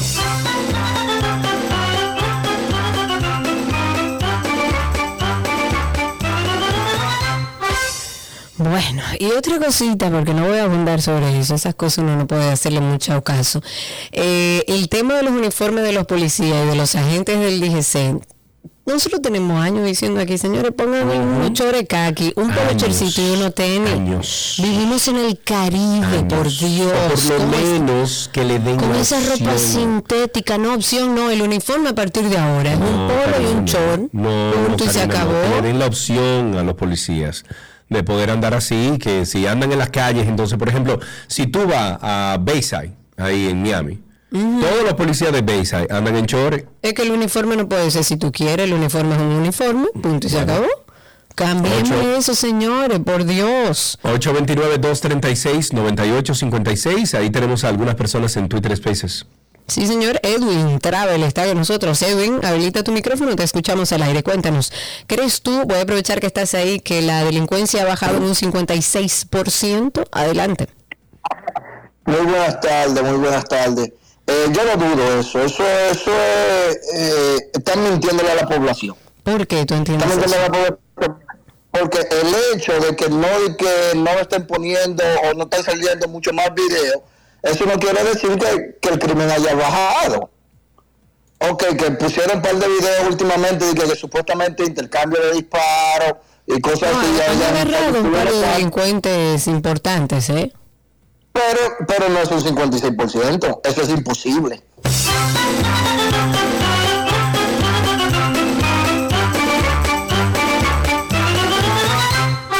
Con el grito al cielo, Karina, Sabana Perdida y los Guaricanos son dos de las demarcaciones más grandes de Santo Domingo Norte, uno de los municipios con mayor densidad poblacional del Gran Santo Domingo. Y bueno, dicen que eh, viven en un toque de queda desde las 7 de la noche para protegerse de la delincuencia. Según los municipios, los, eh, los asaltos en estos sectores son, oigan la palabra, alarmantes y ocurren con mucha frecuencia a pesar de que el patrullaje policial es mayor, los actos delictivos han ido en aumento, por lo que creen deben ser más eficientes, especialmente durante las horas de mayor peligro. Según los residentes de estos sectores viven en pánico y pasada las 7 de la noche, bueno, pero a lo mejor el Intran y, y Chu Vázquez podrían entonces bajar línea y decir que de ahora en adelante, después de las 7 de la noche, no se puede andar en moto por esos lugares. A lo mejor así funciona. Así baja todo. 829-236-9856. Eh, déjame ver. Ay, se me fue alguien que tenía por aquí. También recuerden que estamos a través de Twitter Spaces. Por ahí pueden eh, comunicarse con nosotros. Se suman a este espacio de audio y solicitan por ahí ser hablantes. Ahí tenemos en la línea a Alejandro. Buenas tardes, Alejandro. Hola, buenas tardes. Todo bajo control, amigo. ¿Y usted, cuéntanos? Una faena del día. Oh, muy bien, cuéntanos. Yo llamo por el tema del agua, eh, que todo el mundo se preocupa por eso. Yo soy una persona que labora en ese sector hace 19 años. En el sector de educación. No, yo trabajo en venta de filtros de agua. Ok. Entonces Ah, tengo ok. bastante experiencia con eso. Y eh, a mí me llama un poco la, la atención la cantidad de personas que habla sobre el tema de la contaminación, la pseudomonas, el cólera. Y lo mejor que puede hacer todo el mundo y lo más sencillo es pónganle cloro al agua. Es así de sencillo. Si tienen cloro granulado... ¿Pero qué tipo de cloro? Pero el cloro para bañarme, no para consumir, no para beber, dijo. No, no, no. Es que hay una tabla para eso, pero, lo- pero poniendo la cantidad adecuada de cloro, uno ayuda a reducir muchísimas eh, bacterias que vienen en el agua. Bueno, pero solo tú que sabes de eso. Imagínate la gente poniéndole cloro a su agua. No le haría Cuidado que Donald Trump dijo que se pusieran, que se inyectaran cloro no, cuando no, todo. no, no, no estoy diciendo que se pongan a beber cloro. Estoy diciendo que tú agarras una onza de cloro líquido y le pones una onza por cada 500 galones y eso ayuda a reducir el problema de una contaminación bacteriana. Y eso puede tratarse así de sencillo y mucha gente no lo está haciendo por costumbre, por cansancio y debemos de ser conscientes que el agua es un disolvente universal. Cualquier cosa que caiga ahí le va a contaminar inmediatamente. Entonces a veces queda fuera de la mano o se lo dejamos al que al, al, al utility del edificio que le eche cloro cuando se acuerda a la cisterna o en tu casa tú no te acuerdas ni siquiera de eso. Señores, y ustedes usan el agua día a día. Sí, se claro. con esa agua, se lavan con esa agua. Mi hijo, por ejemplo, yo recibía agua de acueducto y él desarrolló una alergia atópica increíble. Se ponía rojo cada vez. Y yo tuve que empezar a con agua filtrada. Claro, Porque era una condición particular de él. Eso, señores, está en el agua, porque nadie sabe. Nadie le hace prueba. No se preocupen por ese producto. La usa todos los días, lava la cara todos los días. Completamente de acuerdo. sí, sí, sí, Justamente por eso hacemos como la alerta e invitamos a nuestros oyentes a que estudien el agua, no solo que beben, que consumen, sino la que utilizan para bañarse y demás, porque también tuve una experiencia en la que tuve que ponerle filtro al agua que llegaba a casa, ya ha variado, ya está mejor, ya no tenemos que utilizar filtro, pero muchas veces, y tal como dice nuestro oyente, uno no sabe qué agua y qué tiene esa agua que estamos utilizando. Ok, tenemos otra llamadita, tenemos a Omar en la línea. Buenas tardes, Omar, adelante. Saludos, mi gente, ¿cómo están? Todo bien, Omar, cuéntanos. Gracias Dios, qué bueno. Mira, eh, quería eh, decirle que al señor este que se quiere comparar con, con Freddy, no se ve ese caso, porque él es un experto en las redes sociales. Y lo que está haciendo es una especie de una bulla, una bulla en las redes sociales para ganar adeptos o ganar seguidores o crear tendencias.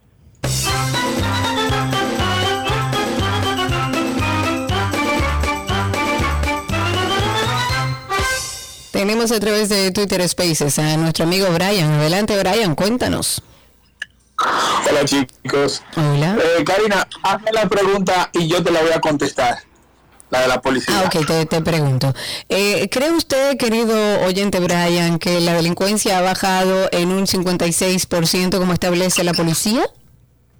Yo no creo, pero sí yo cogí estadísticas en la universidad y es fácil de manipular los números. Simplemente si tú coges los días, los últimos 15 días de, de este año, lo que lleva, y lo compara con el resto del año, va a decir que ha bajado la, la delincuencia. Es que no somos estúpidos.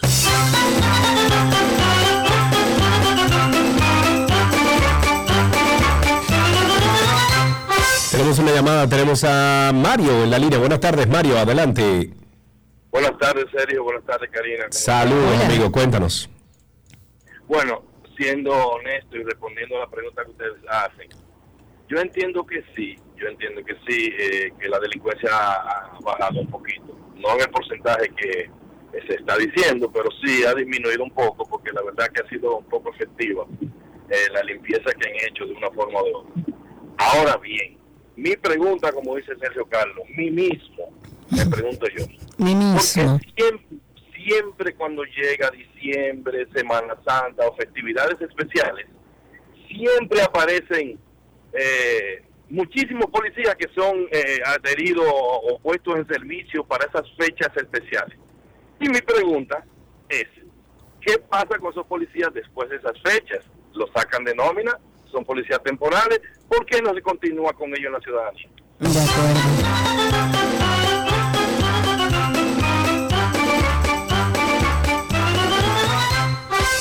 Última intervención. Ven acá, a ¿Tú me estás de- viendo a mí en una cámara o algo? Sí. Ah, ok. Ahora sí, no siempre, porque tengo que... ¿Pero por Ok, qué? No, porque yo parezco eh, un mimo. Pero yo te he hecho caso a todas las señas. Ok, dale. Ok, tengo a, través de Twitter Spaces a Franklin López. Cuéntanos, Franklin, ¿crees tú que ha bajado la delincuencia? La delincuencia, que haya bajado o no, sabe que la delincuencia se puede evitar. Es decir, los delincuentes hacen un daño, digamos, por una temporada en, en los minas. Y cuando la policía ataca por ahí, entonces se mueven a otro sector.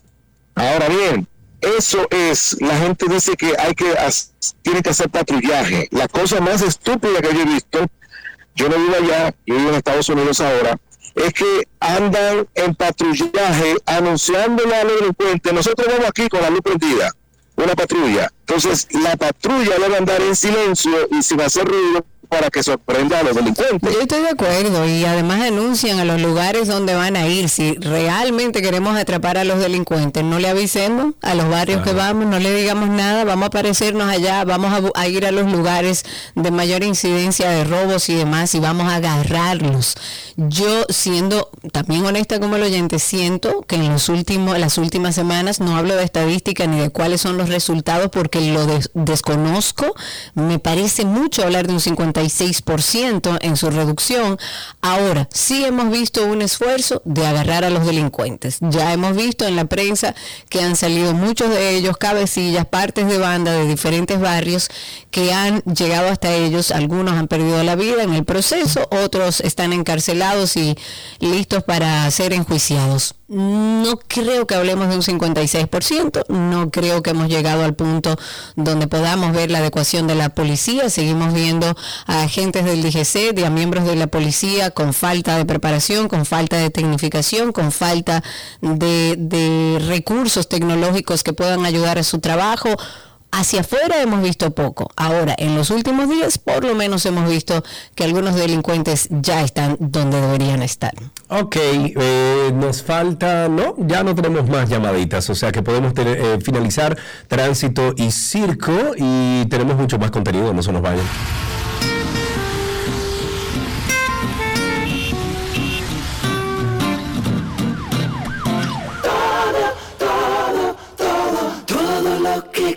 This is Clan Let's go! Let's go now! Pitch on the way, a swing and a.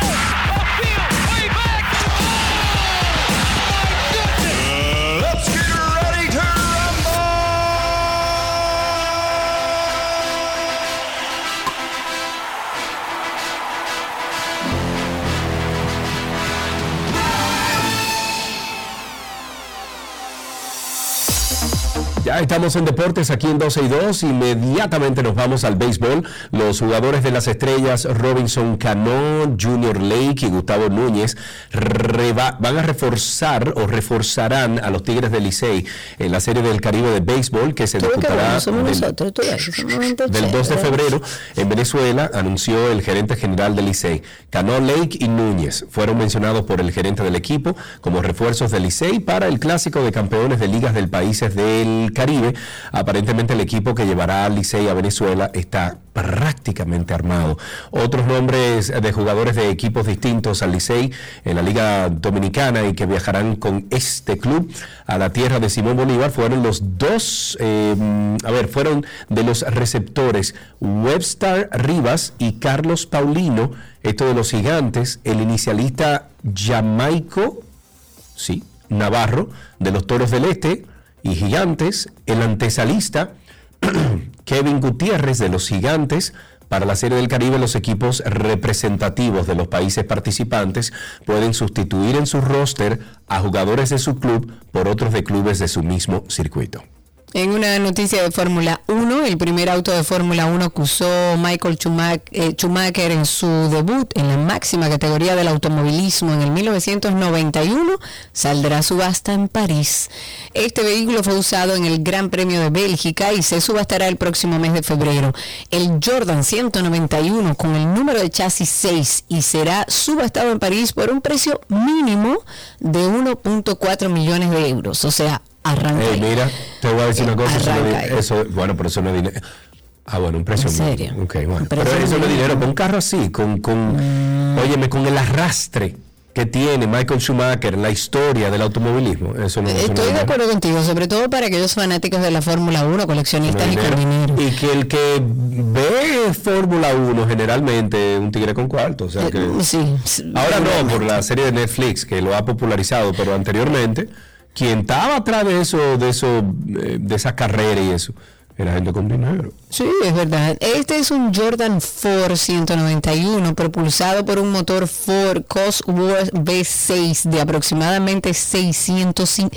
¿Para qué tanta fuerza? ¿Para dónde van a poner ese carro? 650 caballos de fuerza y permitió hace más de 30 años que el varón rojo, como le llamaban, hiciera una sensacional entrada en el mundo de la Fórmula 1. Este auto con el número 33 fue visto más recientemente en la pista en manos del hijo de la leyenda alemana del automovilismo. El hijo del multicampeón aceleró el motor del Jordan en el Silverstone para celebrar el aniversario del debut de su padre en la Fórmula 1. Oye, eso, que el Vaticano está investigando unas fiestas sexuales dentro de la catedral. Oh, padre. Dios Coge ahí, mío. compadre. Basquetbol, aunque la temporada 2022-2023 de la NBA arrancó de manera catastrófica para Los Ángeles Lakers, el equipo ha sabido sobrellevar la situación e, no voy a decir que hilvanar, eh, hilvanar eh, varios triunfos en los últimos encuentros que le han permitido volver a meterse en la pelea por la clasificación. Con seis victorias en los últimos 10 encuentros, el cuadro comandado por LeBron James ha levantado cabeza de poco a poco, o poco a poco, y parece dar señales de vida en el presente ciclo. Sin embargo, todo esto ha quedado reducido en la memoria de los fanáticos del conjunto californiano en los últimos días debido a algo que ocurrió el pasado lunes en el choque contra los Houstons. ¿Tú sabes qué Mm, pasó? ¿Qué pasó? Ok, bueno, pues tú no sigues basquetbol, yo tampoco. Sin embargo, las noticias han trascendido ese rubro, ¿no? Ese, ese deporte. Y es que mm, algo que no pasó desapercibido para nadie, y muchísimo menos para una de las ocupantes de la primera fila del Crypto.com Arena, quien se atrevió a coquetear con el portador, o sea, con Pero LeBron bueno. James. El momento quedó grabado gracias a las cámaras de televisión, las cuales recogieron el momento justo en el que una despampanante rubia, porque tipa que está linda. Linda, linda. No, no.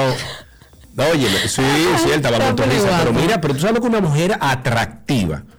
Después salieron todas las fotos y toda la cosa de la mujer, pero oye, una mujer atractiva. Y entonces, Sergio. Bueno, que ella y James, LeBron Ajá. James, cruzaron Ajá. miradas y él se le rió coquetamente, Ajá. ¿verdad? Entonces, este audiovisual se puede observar como la chica mira a LeBron, asiente, sonríe y luego pasa a morderse el labio inferior. Le hace, Ah, bueno, chismoso.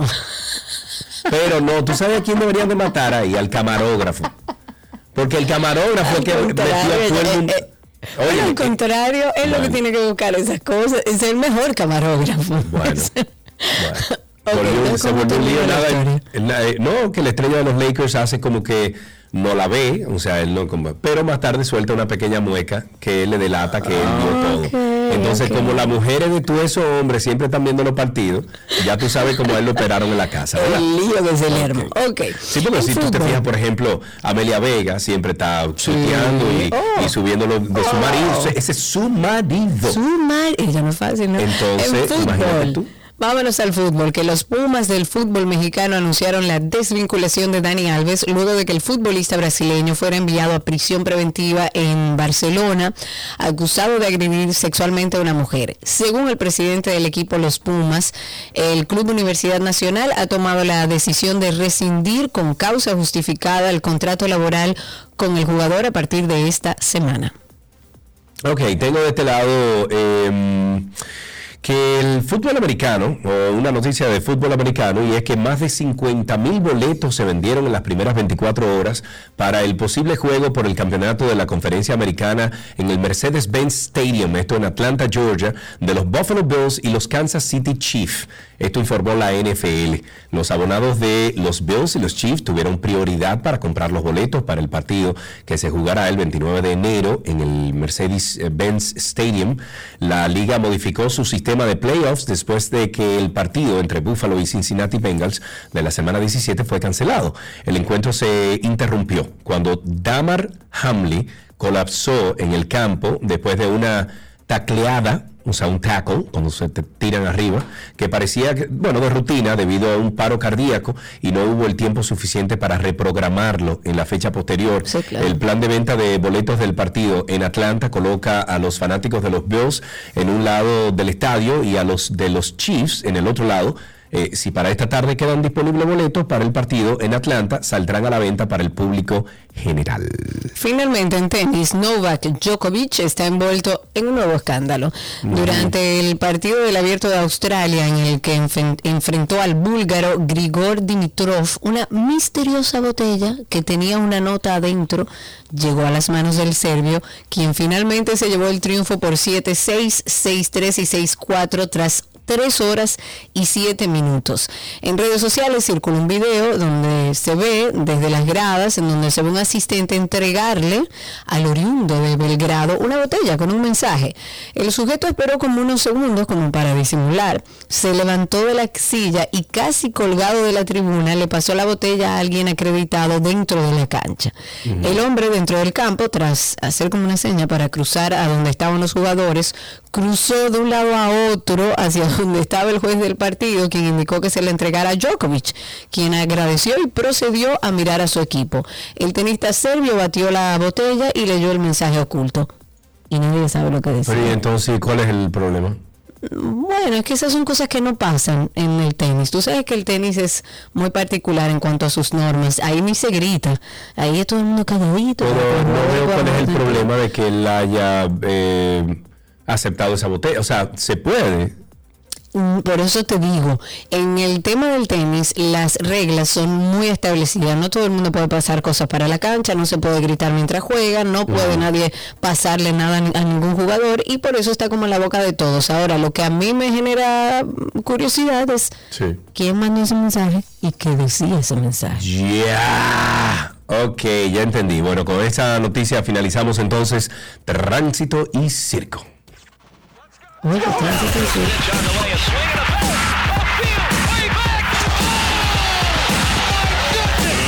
Let's.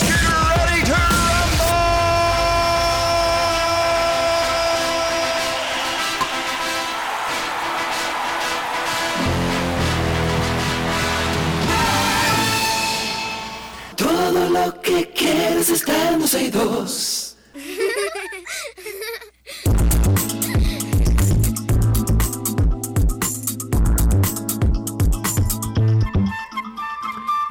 nuestro segmento de familia y recibimos a Paulina Prida, ella es psicóloga clínica experta en trastorno, trastorno de la conducta alimentaria. En el día de hoy, Karina, vamos a tratar un tema bastante interesante. Yes, claro que sí, porque estamos tratando los red flags, cómo identificar conductas desorganizadas hacia la comida en el entorno familiar. Paulina, bienvenida. Muchísimas gracias por estar con nosotros, Paulina. Gracias por tenerme. Qué bueno poder hablar de este tema. Hemos hablado en otras oportunidades sobre red flags, pero en temas de relaciones, porque esto es más como un aviso de que algo no está bien.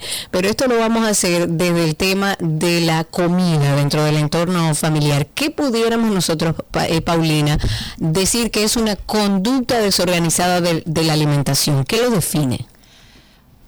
La conducta desorganizada a la alimentación se define por varias características. Voy a poner varios ejemplos. Cuando uno cuenta constantemente las calorías, ya es una conducta desorganizada hacia la comida. Cuando me paso el día entero pensando en la comida, en lo que voy a comer o en lo que comí, también es, es una conducta desorganizada. ¿Qué pasa? Cuando ya Ujú. estas conductas llegan a ocuparte una gran parte de tu tiempo, se vuelven disfuncional y ya te está afectando diferentes áreas de tu vida, ya estamos hablando de un trastorno de conducta alimentaria. Ok, perfecto. Y entonces, ¿qué, ha- ¿hay personas que, digamos, pudieran ser más propensos a presentar estas conductas o no? Sí, a ver, las estas conductas vienen mucho de lo que es la familia, de cómo nuestros padres nos enseñan a relacionarnos con la comida. Eh, Los trastornos de conducta alimentaria se desarrollan mucho más en la adolescencia por todos los cambios físicos que hay. Y también cuando me la- bueno y también cuando uno se va desarrollando en la sociedad. Por eso la Claro. adolescencia es tan crítica en, en la etapa de desarrollo de los niños bueno preadolescentes Ok, ¿y cómo yo dentro de mi entorno familiar, Paulina, puedo hacer que la conducta de mi hijo con relación a la comida, eh, a la comida sea funcional o disfuncional? O sea, ¿cómo en ambos casos yo puedo trabajar como cabeza de familia para que suceda una cosa u otra? no queremos que la conducta hacia la comida sea disfuncional ¿ok? entonces cómo yo evito esto cuando mi niño esté pasando por un momento de tristeza no vincular la tristeza con algún co- con algún alimento si Dame un ejemplo para que la gente lo tenga claro. Por ejemplo, em, te fue mal en las notas. Ven, no pasa nada, vamos a comer pizza. O vamos a comer helado. O vamos a comer helado. Em. Algo tan sencillo también, cuando un niño se cae, cuando le decimos, no, no pasa nada, eso no pasa nada, solamente te caíste, todo está bien, ahí automáticamente se está invalidando sus sentimientos. Pasa lo mismo con la comida.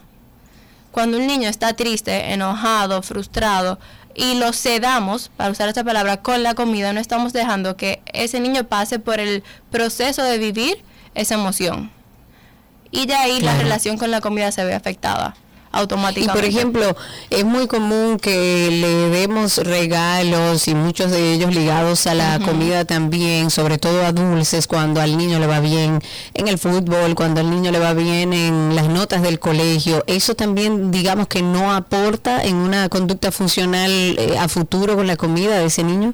Vamos a decir que no es la, la más correcta. Lo adecuado sería validar la emoción de ese momento. En ese momento puede ser alegría, puede ser orgullo. Validar esa emoción y luego que el niño asimile todo lo que está pasando, pues pasamos a comer, pasamos a celebrarlo como deseen en ese momento.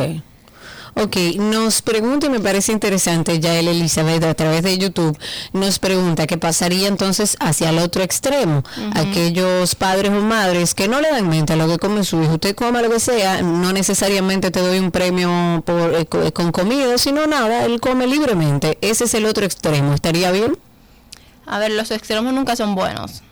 Si me voy, si valido a mis hijos emocionalmente siempre con comida, es un problema. Y si no valido a mis hijos, también es otro problema. Es encontrar ese- ese, ese gris en, entre- en ese blanco y negro. Entonces, ahí también estuviéramos hablando cómo el niño, a qué yo dejo al niño comer libremente. O sea, yo no le tengo un control de horario, por ejemplo. de las cinco comidas al día, o el niño puede comer eh, dulces en vez de comer los macronutrientes. Sino es como poner en orden de prioridad y en esa si- eh, educación nutricional que cada niño debería de tener. Y que tenga conocimiento de qué es bueno, qué le hace bien a su cuerpo, qué no le hace bien a su cuerpo. O sea, e- eso es un tema que debe darse en la familia. Sí, pero sin, sana, sin poner como oh, los dulces son malos, los dulces no son saludables. O sea, sin, sin clasificar los alimentos como buenos o malos. O, o este es mucho más saludable y este es menos saludable. La comida es simplemente comida. ¿Y cómo, ¿Y cómo uno le puede entonces denominar a esos alimentos que no se deberían de consumir todo el tiempo? Por, por ejemplo, los dulces. Eh, que mi hijo no se puede comer tanto dulce, hay que comer menos. Vamos a darle prioridad a los vegetales y luego eh, en el mismo plato te voy a poner unas galletitas para cuando te desee, tengas el deseo de comer algún dulce lo puedas comer. O sea, la- darle libertad a ellos de que se lo puedan comer. Porque en este caso restricción lleva a compulsión. Si me lo restringen tanto, en mi casa voy a ir un cumpleaños Eh, Claro, claro. y me lo voy a comer claro. todos los dulces. Y, y pasa lo mismo con las dietas. Me- Ok. Estoy en una dieta restrictiva donde no puedo comer ningún grupo de alimentos, no puedo comer carbohidratos, que es lo más clásico, no puedo comer carbohidratos, no puedo comer azúcar. ¿Qué pasa? Mi cerebro comienza a llevarme el pensamiento de quiero este dulce, quiero este tipo de comida, Sí, sí. quiero fritura, quiero todos los alimentos que me dicen que no me lo puedo comer. Entiendo. Em, ¿Estas conductas eh, tienen que ver solamente con dietas o también con la alimentación per se? con dietas y con compulsión. O sea, las personas que, por ejemplo, tienen atracones, comen una gran cantidad de comida en un lapsus de tiempo corto Sí. y sin una sensación de poder parar. Claro, dos eh, extremos. te, hago, te hago una eh, pregunta. ¿Cómo puedo yo identificar, quizá para alguien que esté escuchando el programa, un miembro de la familia que tiene una relación no saludable o algún trastorno al momento de alimentarse? ¿Cómo lo identificamos? Ahí ya viene siendo los red flags que habíamos hablado al principio, cuando hay un cambio de comportamiento alimentario, cuando una persona de, eh, restringe grupos de alimentos que normalmente comía antes. Ok. Eh, y cuando comienza también a clasificar los alimentos como buenos o malos. O también puede ser cuando una persona comienza a comer compulsivamente. Generalmente cuando la persona come compulsivamente lo hace a escondidas. Cuando papá y mamá se van a dormir, cuando está solo o sola, lo hace a escondidas. Ok, Cuando- o sea, esos son red flags que nos invitarían a llevar a esa persona a un especialista. Exacto. También cuando hayan cambios físicos, cuando una persona baja mucho de peso o aumente mucho de peso en un rango de tiempo corto. Ujú. ¿Qué ha pasado? ¿Por qué esta persona bajó tanto de peso? ¿O por qué subió tanto de peso? Ok. Y también cuando... Ah, Adelante, adelante. cuando la relación cuando la relación con la actividad física cambia. Una persona que nunca ha hecho ejercicio empieza a hacer ejercicio seis veces a la semana, constantemente, dos o tres veces al día, y lo hace como de manera de castigo. O sea, como lo Sí. hace obligado. Y cuando hacen también comentarios de tengo que hacer ejercicio hoy para poderme comer la cena de cumpleaños que tengo esta noche, para co- poderme comer el pedazo de bizcocho de esta noche. Ay, no, señores, por favor. ¿Y cuáles serían, Paulina, entonces ya las recomendaciones finales del abordaje con esta persona? Porque quizás es una persona que está iniciando, digamos, a tener una relación eh, no saludable con la comida o a tener algún tipo de trastorno y quizás esa persona no lo identifica, pero uno que lo ve desde afuera con otra perspectiva, sí, ¿cómo puedo yo abordarle a esa persona para hacerle saber, ya sea mi hijo, sea mi primo, mi hermano, alguien que yo vea, cómo lo abordo para que busque ayuda? Tiene que ser un abordaje que venga como de la preocupación sin que esa persona se sienta atacada. Porque desde que se sienta atacada se va a cerrar y no, lo, no nos va a escuchar. Claro. Viene siendo, por ejemplo, mira, he visto que eh, has dejado de comer cierto tipo de alimentos, el estás haciendo más ejercicio de la cuenta. Eh, esas conductas que uno que está afuera lo ve, uno lo saca a relucir, pero desde la preocupación, no desde el ataque. Porque ya esa persona, no para esa persona no hay conciencia de lo que está haciendo, que todo esto lo puede llevar a un trastorno de conducta alimentaria, para esa persona no es un problema todavía. Entonces hay que acompañarlo para que sea un problema, para que tome esa conciencia de que estas conductas son disfuncionales a largo plazo. Ok, ok, muy bien. Bueno, pues muchísimas gracias por todas estas informaciones. Si ustedes quieren seguir esta conversación con la psicóloga clínica experta en trastornos de la conducta alimentaria, Paulina Prida, lo pueden hacer a través de su cuenta de Instagram, es arroba Prida. Eh, bueno, pues gracias, Paulina, un beso para ti. Gracias por tenerme. Excelente. Hasta aquí medicina, eh, no, familia en 12 y 2.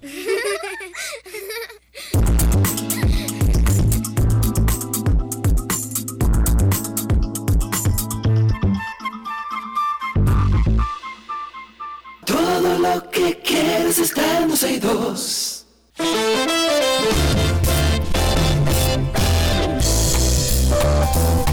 Ah, pero mira, Robertico, nombrado ahí en PROPEP. Sí, sí. Qué sí, bien, qué bien. La sí. Dirección General de Proyectos Estratégicos y Especiales de la Presidencia de la República. Mira vos, ¿y para dónde se llevaron a Nene? No sé. ¿y qué pasó con el lío aquí de Nene y con la No, pintura? nadie sabe, no, nadie sabe, No. sí, nadie sabe. Reynolds, si tú quieres, quédate aquí haciendo el programa. Bururu Barara, ¿dónde está Miguel? Señores, será esta mañana. Gracias por la sintonía. Recuerden que está nuestra página con toda la información, 12y2.com y nuestro podcast de Karina y Sergio After Dark. Nos consigue en Instagram, ahí hay un enlace directo. Si no, nos busca a sí mismo como Karina y Sergio After Dark. Bye bye.